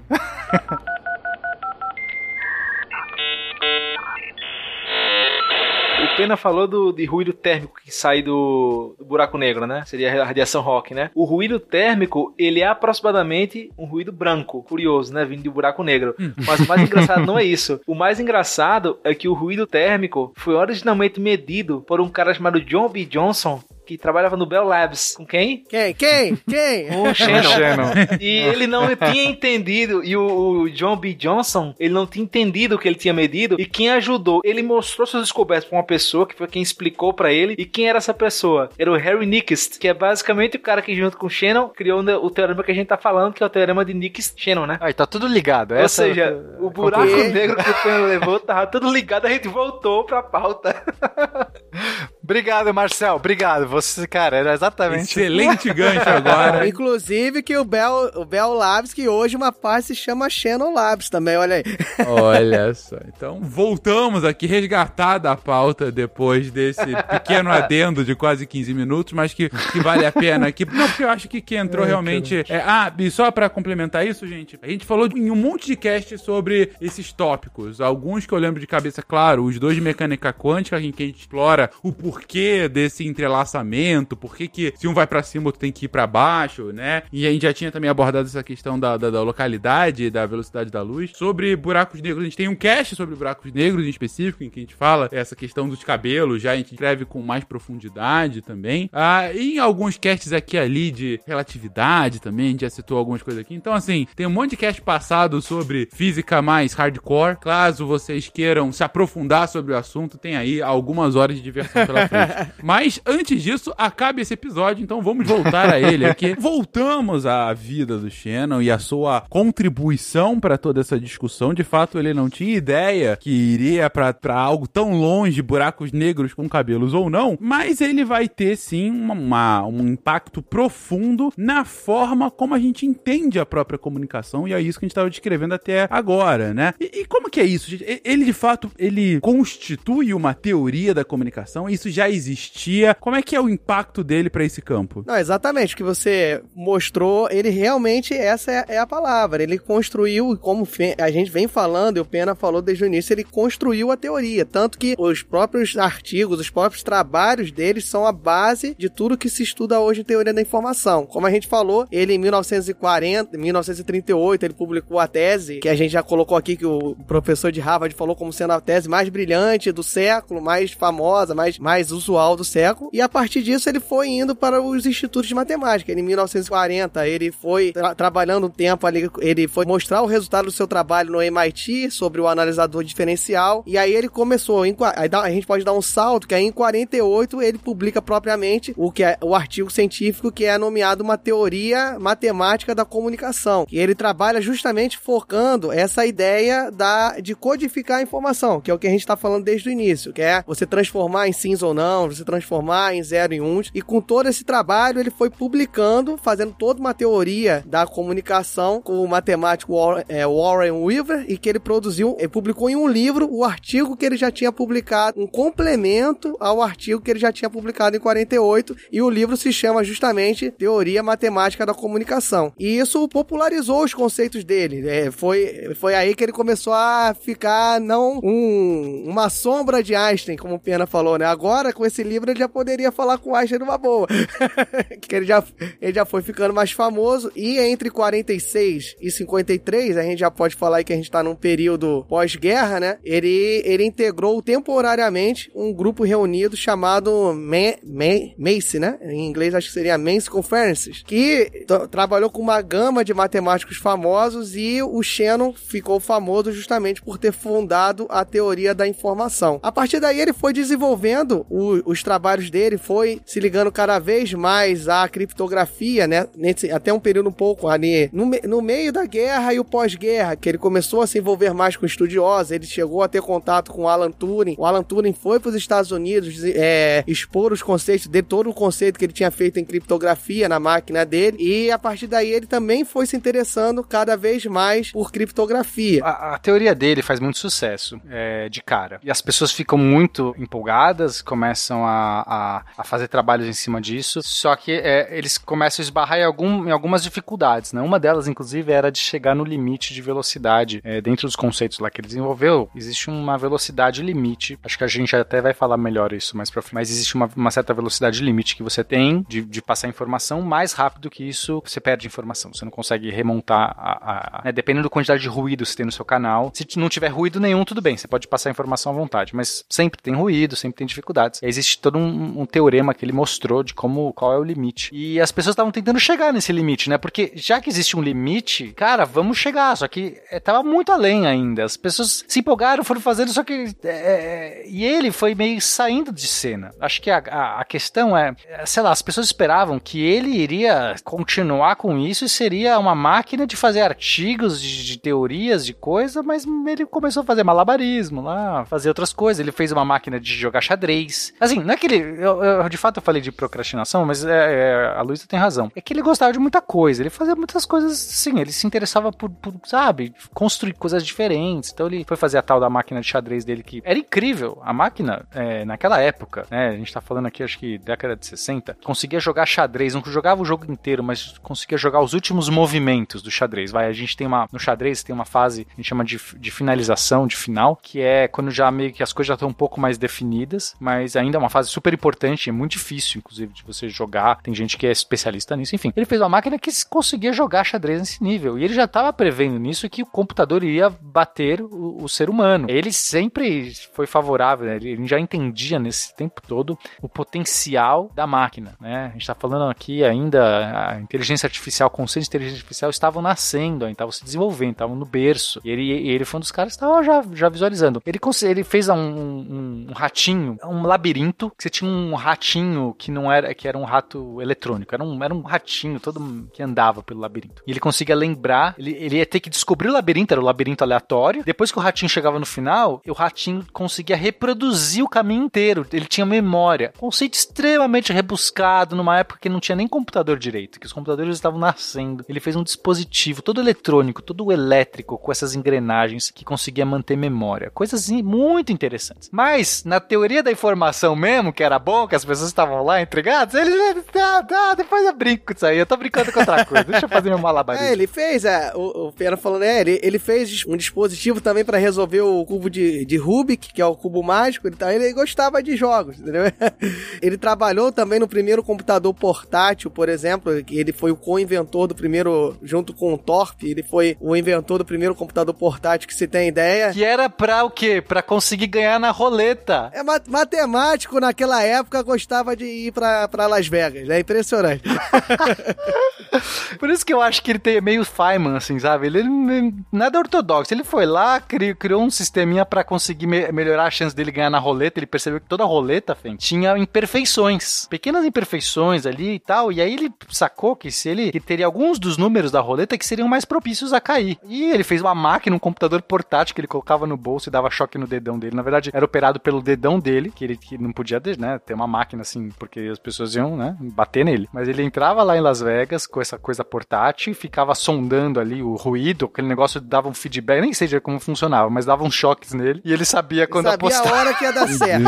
é, era um trapaceiro safardano. Gente, ele pensou assim, eu criei um teorema, que a gente vai falar sobre o teorema daqui a pouco, e envolve a criptografia, agora se virem aí pra criptografar vocês, eu já Isso. fiz minha parte. Agora eu vou ficar rico. Já, pronto, agora eu vou ficar aqui na minha, tá bom. Já fiz a minha minha parte, eu dei a ideia né? Façam agora o show de vocês. É, vou ficar aqui na roleta jogando xadrez com a minha máquina e vendo meus ratinhos eletrônicos nos labirintos. Essa é a minha diversão. Eu já fiz minha parte, se virem. Andando de monociclo e jogando e fazendo malabarismo. Não pode esquecer essa parte. Dentro da teoria da comunicação, a gente pode falar que ele, ele realmente se debruçou um pouco mais sobre criptografia, que ele publicou uma teoria matemática da criptografia, ele, ele depois botou um outro que foi a teoria da comunicação de sistemas secretos e a partir daí o trabalho foi se desenvolvendo, ele continuou, ele, ele continuou trabalhando na área até muito longevamente, mas com certeza essas ideias de 48, de 40 a 48 foram as que foram sendo trazidas e evoluídas até hoje. Ele começou a trabalhar no, propriamente dito, ele começou a trabalhar no MIT em 56 e ele trabalhou lá até 78. E a, a gente tem diversas homenagens a ele até hoje, ele faleceu em 2001 e uma uma coisa assim, um, um fato de ironia ironia do destino, né? Porque ele acabou sofrendo doença de Alzheimer, então é irônico um cara que trabalhou tanto pra informação no fim da vida começar a sofrer com a perda dela, né? E assim a gente termina um filme Netflix na mó bad.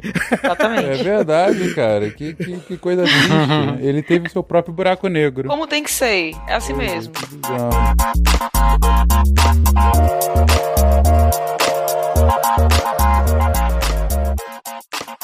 Thank you. Mas bem, vamos comentar um pouquinho sobre o teorema em si, o teorema que dá nome a esse cast, né? É entender de fato é, o porquê de toda uma disciplina ter sido fundada em cima dele, né? É, o Shannon, como já foi muito falado aqui, ele se preocupou, ele teve essa, essa preocupação que ainda ninguém tinha tido em como otimizar a informação. Então, ele fez um modelo matemático para a informação, né? Fez um diagrama. Olha, eu tenho aqui é, a origem da informação, de onde ela vai sair, tem um canal por onde essa informação vai passar. Nesse canal, dependendo do canal, vai ter algumas é, alterações, né? O que a gente vai conhecer daqui a pouco, vou falar, que é a relação sinal-ruído. E a informação vai chegar é, no, em outro, do outro lado, né? No receptor. E esse receptor vai é, ver o que entendeu dessa informação para daí a comunicação ser completa. E essa informação, como a gente já falou antes, pode ser totalmente entendida ou não. E o que não se entende é o que se perde, digamos assim, né? Seria o erro. Então a sacada dele foi entender que esses canais de informação comunicação, quaisquer que sejam, seja rádio, por fio, sem fio, né? hoje em dia sem fio, fibra ótica e tal, tem uma capacidade de informação que pode ser colocada, que pode ser transmitida por esse canal, mas que depende de várias características desse meio, né, desse canal. E uma das características é, importantes é o que a gente conhece como relação sinal-ruído. A relação sinal-ruído você pode é, calcular é a potência do sinal dividida pela potência do ruído, né? Então, assim, quanto maior o ruído, menor vai ser o sinal útil da informação. E quanto menor o ruído, obviamente, maior vai ser o sinal útil. São inversamente proporcionais. Então, ele se tocou que quando se codifica a informação para colocar em um desses canais, vai existir ali uma certa qualidade de comunicação. E essa qualidade vai ser traduzida em uma taxa de transmissão. Quando a gente fala de qualidade de comunicação, é justamente a taxa de transmissão, que nada mais é que o número de bits por segundo que você consegue colocar dentro do canal. E aí, para explicar mais ou menos o que seria essa taxa de transmissão, por exemplo, é, o código Morse ele tem uma taxa de transmissão baixa, porque você consegue enviar poucas letras por segundo. Quando alguém, né, se você escuta rádio, quando alguém fala num rádio, um rádio FM, por exemplo, essa taxa também é baixa, porque aí a informação vai ser transmitida na velocidade que o locutor consegue falar. E por mais que a pessoa consiga falar rápido, eu acho que eu falo rápido, eu acho que meus alunos sofrem um pouquinho com isso, até isso tem que ter um limite, porque precisa ter um entendimento. Então, se eu, eu posso passar a informação para você rápido, mas se eu passar rápido demais, eu não vou conseguir atingir meu objetivo, que é passar essa informação informação com clareza, né? Digamos assim. Quem é velho pensa no Enéas. É basicamente João Canabrava.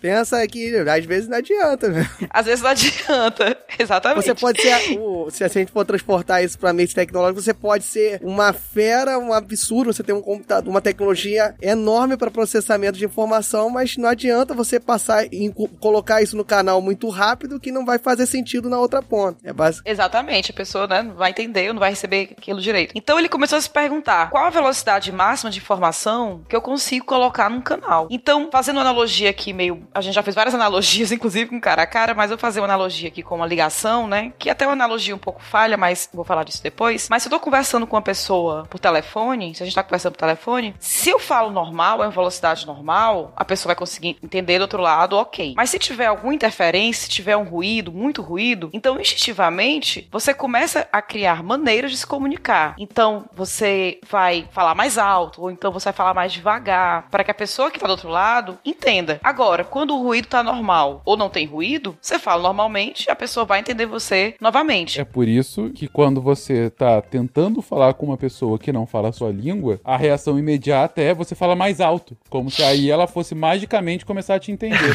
É como se ela não fosse de outro Perfeito. idioma, se ela fosse surda, né? Exatamente, ma- mas é, é quase que uma reação. A a gente zoa É, isso, sim. mas é uma reação natural. Não, Mas é- vou é falar mais natural. alto, vou falar mais lentamente, vou se, falar silabando aqui as palavras para que ela possa me entender. E, e aí, outra adaptação que a gente pode fazer, quando a gente fala em codificar a informação, vem também de adaptar a nossa informação. Então, essas estratégias, falar mais devagar ou falar mais alto, isso é uma adaptação da informação. É como se a gente estivesse codificando a nossa fala, para que a gente consiga se fazer entender. Isso que tu falou do falar mais alto é engraçado porque quando a gente tá. Quando eu dou aula para meus alunos, é, tem um. Eu dou aula na universidade daqui de educação matemática e eu dou aula de prática de ensino e tal. E às vezes a gente. Eu preciso explicar para eles que repetir a informação não vai fazer o aluno entender. Se o aluno não entendeu algo, né? Você diz pro aluno, ah, 2 mais 2 é 4. O aluno não entendi. Aí o que o professor faz? Mas- 2 mais 2 é 4. Aí o aluno, não entendi. Aí grita, né? 2 mais 2 é 4. Cara, o aluno não é surdo. Ele não tem entendido o que você disse, não significa que ele não ouviu o que você disse. Então, quando a gente procura outras maneiras de explicar o que a gente tá querendo dizer para as pessoas, isso é, uma, de uma certa forma, né, uma alo- analogia assim bem esdrúxula, é de uma certa forma adaptando essa informação, ou seja, codificando aquela, aquela, aquela informação. E aí, tem essa história. Daí o Shannon pensou: se eu conseguir baixar o ruído para um valor mínimo, se esse meu, é, se essa minha relação sinal-ruído eu conseguir, né, assim, eu vou conseguir aqui um código bem bom e ela vai ser a mínima possível. Então essa velocidade de informação ela vai melhorar. E aí qual vai ser o valor máximo que eu conseguir colocar? E aí que essa analogia da conversa por telefone falha, porque o canal pode estar limpo, pode estar com o mínimo de ruído possível, mas eu não vou ter, eu não vou poder usar de muita velocidade, senão o meu interlocutor não vai conseguir me entender. Mas o computador não tem esse problema, ele pode usar a velocidade que ele quiser, né? Não tem esse problema de falar rápido ou não. Na hora de codificar as informações em 0 e 1 um, em bits, ele pode usar a velocidade que ele quiser. E aí depende do depende apenas é, do canal de informação, enfim. E aí, é, quando você tem muito ruído nesse canal, o, o número de, de, de bits que você vai colocar também vai, vai ficar menor, porque aí, a, a- como eu falei, a relação sinal-ruído, ela pode é, interferir no número de bits que você vai colocar. Então, o teorema de Shannon, ele determina que para qualquer que seja uma certa relação sinal-ruído, não a menor possível, não, para qualquer que seja, e dada uma codificação melhor possível, tem que ter uma codificação, ele não diz qual, mas aí os pesquisadores que se virem, né, para encontrar melhor, qual é a velocidade máxima de informação que se consegue colocar no canal, de forma que se tenha uma taxa de erro epsilon infinitamente pequena do outro lado. Então, essa foi a grande sacada do Shannon, e foi isso que motivou várias pesquisas e revolucionou é, as pesquisas de telecomunicação. E é um teorema matemático que permite calcular esse limite máximo. Agora, é importante dizer que esse limite, ele é teórico. Você, ainda hoje, com toda a evolução que a gente teve nessa área, não dá para alcançar esse limite. Talvez nunca dê, né? Porque assim, ele deu esse teorema, depois a gente vai falar da fórmula do teorema, que é até bem simples e tal, de calcular esse limite com as características de cada canal específico, mas não quer dizer que para comunicação ser perfeita, você tenha que atingir aquele limite, não. É, ali é como se fosse, é acho que o nome já fala, né? O limite. Você vai, vai sempre É tipo a velocidade da luz da, da informação, entendeu? Você, Isso, pois é, você vai sempre tentando chegar. é, você não pode passar aquilo. Não- se você passar aquilo, é, você não consegue tirar mais informação. Mas não quer dizer que você consegue mandar as coisas na velocidade da luz. Exatamente, né? Então não precisa ser aquela aquela velocidade para ser perfeita. E assim, daí para isso acontecer, para que se aproxime cada vez mais desse limite, é preciso ter um algoritmo para codificar a informação de forma que ela seja perfeita, que possa enviar essa informação no canal a um número bem aproximado. E aí, só para ter uma ideia dos avanços nas telecomunicações, na época que os celulares foram inventados, os pesquisadores estavam bem longe desse limite. E à medida que o tempo foi passando, eles encontraram novas formas de codificar os dados de maneira tal que hoje se tem é, é um código que é chamado Golden Codes, né, né os códigos dourados, que eles, eles é, se aproximam bastante. A diferença da velocidade através desses códigos para o limite de Shannon, ela é muito, muito pequena. Ela é tão pequena que, as, que nem vale a pena procurar um outro algoritmo, um algoritmo mais complexo, que dê para você ganhar, digamos assim, essa diferença, sabe? É um algoritmo bem mais complexo, que tem que se gastaria muito mais em termos de processamento de energia para ganhar, sei lá, 0,00, algo assim, bem, bem. E essa foi a sacada do teorema de Shannon, explicando assim de uma maneira que dê para entender sem falar da parte matemática em si. Bacana, Luísa. É, ou seja, ele consegue estipular que há um limite máximo, uma velocidade máxima, limite é, é, em que você tendencialmente pode se aproximar dela, mas nunca ultrapassar, para você passar a informação de um lado para o outro. Essa acaba sendo uma linha máxima ah, em que você, é, como você colocou, né? É, eu posso ir me, me aproximando dela, mas caso eu ultrapasse, acaba que é, é, essa informação se perde, né? Eu não consigo ah, é, passá-la da, da, forma mais plena possível. E isso acontece porque há então essa relação entre a quantidade de informação que quem está comunicando está passando e o ruído potencial que essa comunicação pode gerar caso essa velocidade seja muito aumentada, né? Cara, o que eu tô achando impressionante é ele conseguir traduzir isso em linguagem matemática, né? Porque assim, eu tô falando aqui uma forma que me parece ok, você até já usou algumas analogias, né, do porquê que isso funciona. É, você, querido ouvinte, sim, você mesmo que está me ouvindo agora na velocidade 3 do seu player e que eu tô parecendo tico-teco falando, sabe? Se eu começar a falar muito rápido assim, você agora não tá ouvindo nada, porque já tá numa velocidade agora cinco vezes maior, você não tá mais ouvindo. Então, nesse momento, eu tô falando tão rápido e ainda mais é, é, adiantado aí que nem o tico-teco. Isso vai virar um meme, essa. É, pois é.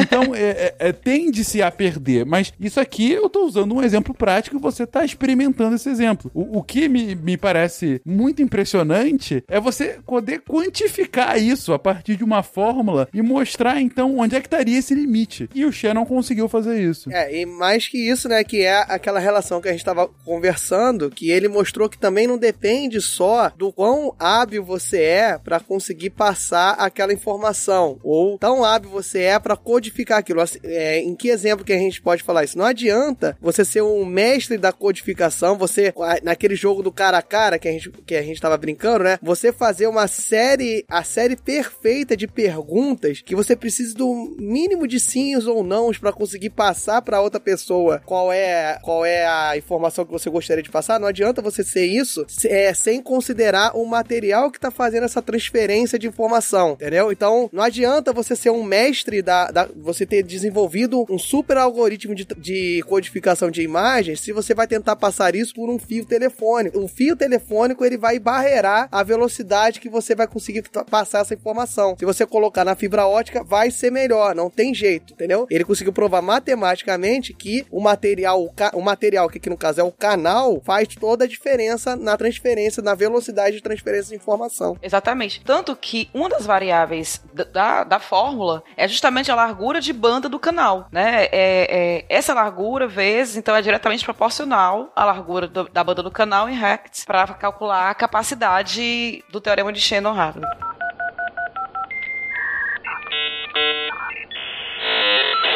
Cara, eu tô achando realmente muito impressionante como ele conseguiu juntar dois mundos que aparecem tão distintos na minha cabeça, né? É, é e conseguiu fazer essa quantificação nesse nível. E a questão, acho que mais interessante que a gente consegue extrair do cast é como ele chega a isso, né? Porque assim, faz todo sentido, né? Esse, esse caminho. Esse caminho desde entender que da comunicação lá, do, do binário, do booleano, para traduzir isso em comunicação e chegar aqui, de fato, em quantificar isso, a, fato, a mostrar que, ah, e esse aqui é o limite que você pode falar por conta disso, disso, disso, e tá aí a minha fórmula explicando o porquê. É, não, não era qualquer coisa esse cara não, hein?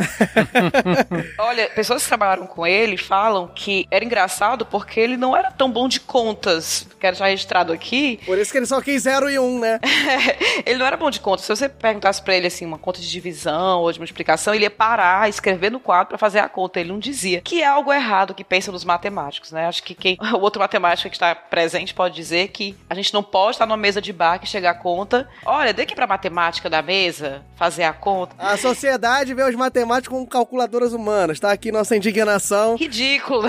A gente Calculadora ambulante. Exatamente. Calculadora ambulante, tudo pede pra gente calcular. E eu sempre falo: olha, o, seu celular com certeza tem um calculadora, faça aí a sua continha e tal. E ele era esse tipo de, de matemático, ele não era esse das contas, ele era muito mais do que isso, né? Ele pensava muito além. Então ele tava usando as teorias e tudo mais. E aquilo que você falou, parece mundos tão distintos, a matemática com a comunicação, mas não são. é, é, né? A gente tem essa ideia errada, mas tá muito pertinho. Eu brinco muito com meus alunos que eles sempre estão falando mal da matemática, tadinha. Ela é injustiçada, porque até pra ficar postando no meu Facebook, eu mandando coisas no meu WhatsApp falando mal da matemática, você precisa dela. Se não tivesse ela, não estaria fazendo isso. Então, sejam mais legais com a matemática e os matemáticos. E o Pena? Ixi. Eu amo vocês, matemáticos. Tira esse ódio do seu coração, Pena. Se eles resolverem os problemas do Twitter Pera aí, e do tá ruim, eu não tô e da, ouvindo. da Como comunidade é do tá a SciCast, eu vou Pera aí. amá-los mais. O canal não tá bom, tem muito ruído.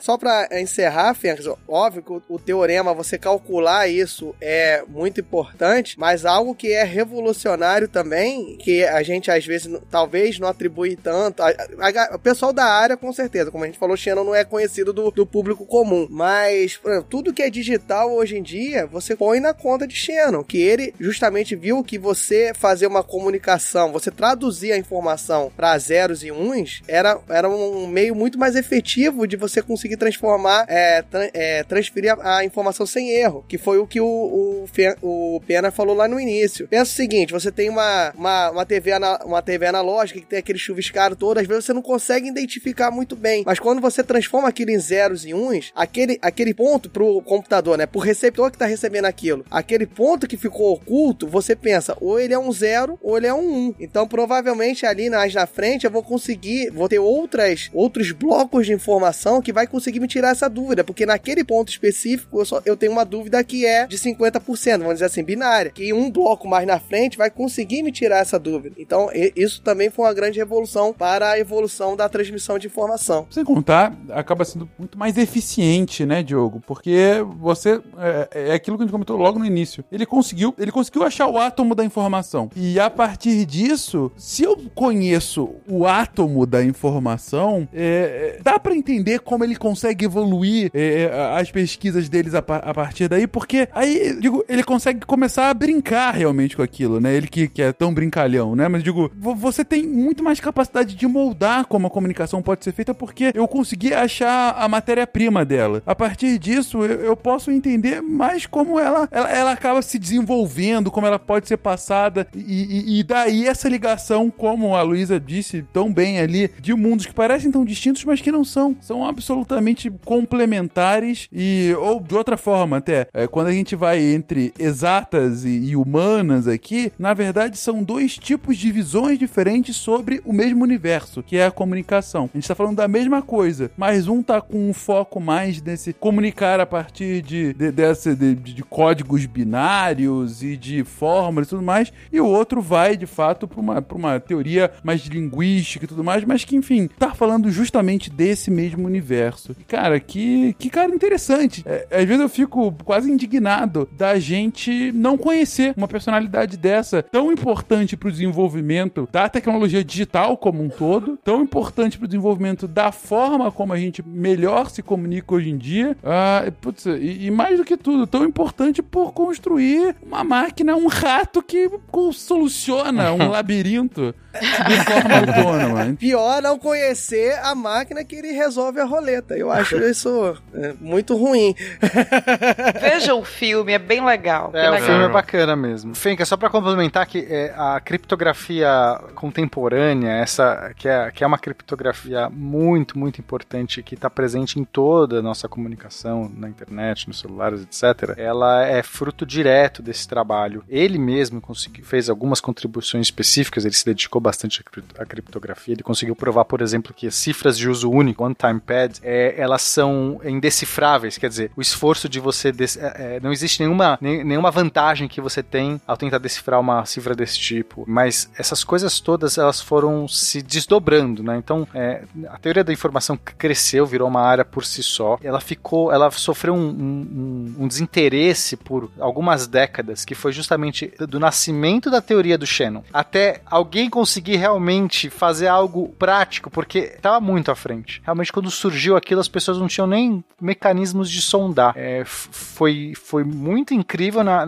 quando surgiu, mas depois muita gente se desinteressou no meio do caminho, mas hoje ela é basal, ela é primordial, porque é, não temos como pensar nosso mundo hoje sem é, uma teoria da informação, que a gente consiga compactar, né? Então se desdobra em como você armazena informação, como você transmite, como você decodifica isso, as formas de proteger isso, as formas, melhores formas de, de evitar ruído, de reconstruir ruído. Tem uma coisa fundamental que a gente ainda não entrou aqui, enfim, que é uma parte muito cabeçona mesmo, que é como você consegue reconstruir informação perdida. Isso é muito legal, através também de uma matemática muito avançada. Olha aí o Pena cavando um cast sobre códigos corretores de erros. Ah, Olha pô, aí. mas É difícil, tem que visualizar. é. Nossa, seriam um, umas matrizes que você vai ter que ficar descrevendo, não dá. Mas enfim, pra mostrar assim que é, as pessoas da área endeusam muito, ou, ou tem, tem o Shannon quase como um Einstein, sabe? Como um, um, um desses, desses caras que, tipo, são primordiais, são fundamentais no, no ramo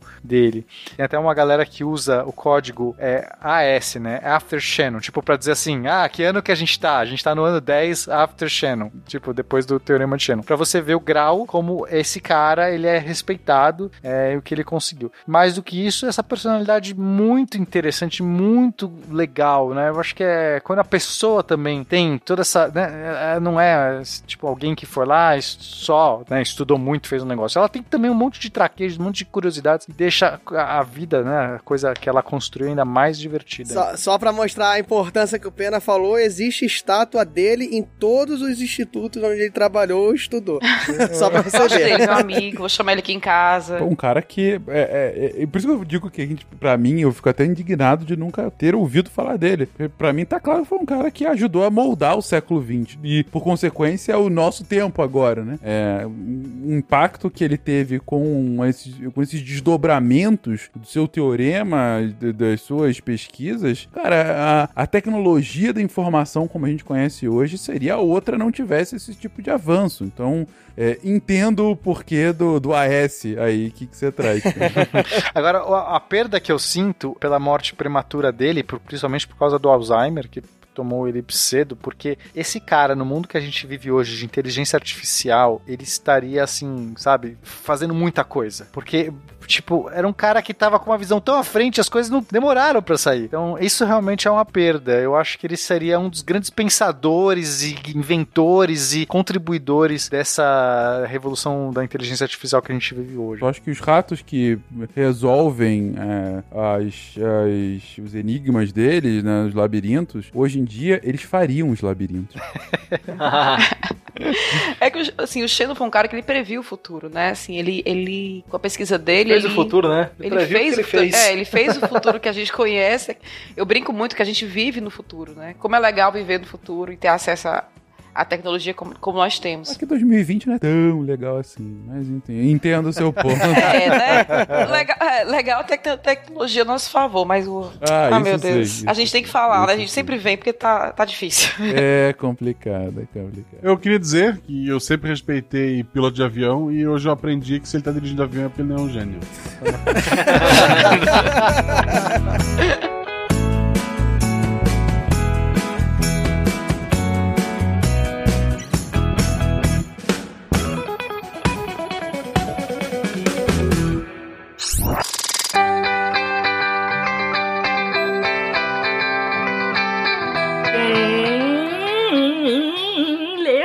Semana, bandeira aqui, que já vai fechar. Eu li. Você que vai ditar as regras hoje, Nimi. É isso aí. Eu que vou falar dos textos da semana. Os te... Essa semana, gente, tá muito legal. Deb, o que, que a gente teve na segunda-feira? Segunda-feira teve o texto do Lenin Machado, maravilhoso, maravilhoso, um dos melhores textos que eu li na vida. História da cultura alimentar, estrangeirismos. Ele vai falar do que que a gente trouxe, as influências in- externas na nossa culinária. Tá absolutamente incrível, imperdível, imperdível. Terça-feira, anime, você fala? Terça-feira teve, assim, a primeira fase dos direitos humanos do, do André Trapani. É, essa, esse texto é muito bom, muito, assim, ele, ele conta tudo muito direitinho, as várias etapas, assim, muito, muito bom. Continuando, é, é, quarta-feira, quarta-feira teve texto do Juliano Froder. Juliano falou de dor ou não dor. E o texto é assim, muito bom, porque traz assim aquele seriado daquele médico, né? Que é, sabia tudo, meio Sherlock Holmes e tal. E tá assim, muito bom, porque fala de gente que não sente dor. E é muito legal. Tá muito bom mesmo. Quinta-feira, deixa eu falar. Quinta-feira. Teve a comunidade, a comodidade de ser manipulado do Rafael Vendas. E sexta-feira, sexta-feira teve texto Astronomia por um semileigo do Leonardo Souza.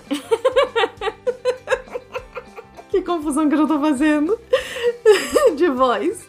É isso, gente. O Léo Souza escreveu um texto que tá incrível, incrível, incrível. Ele normalmente fala de inteligência artificial, mas dessa vez ele vai falar de astronomia e tá muito bom, muito bom o texto.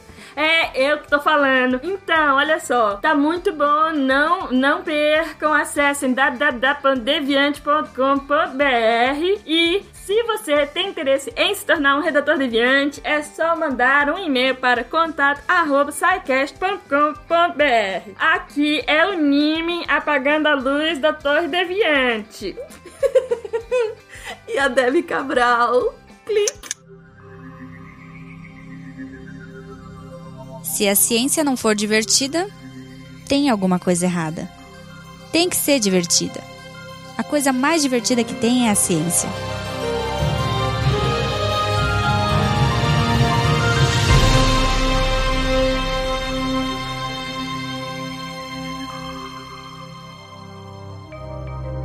Este programa foi produzido por Mentes Deviantes. deviante.com.br Este programa foi editado por Tapcast. Edições e Produções de Podcast.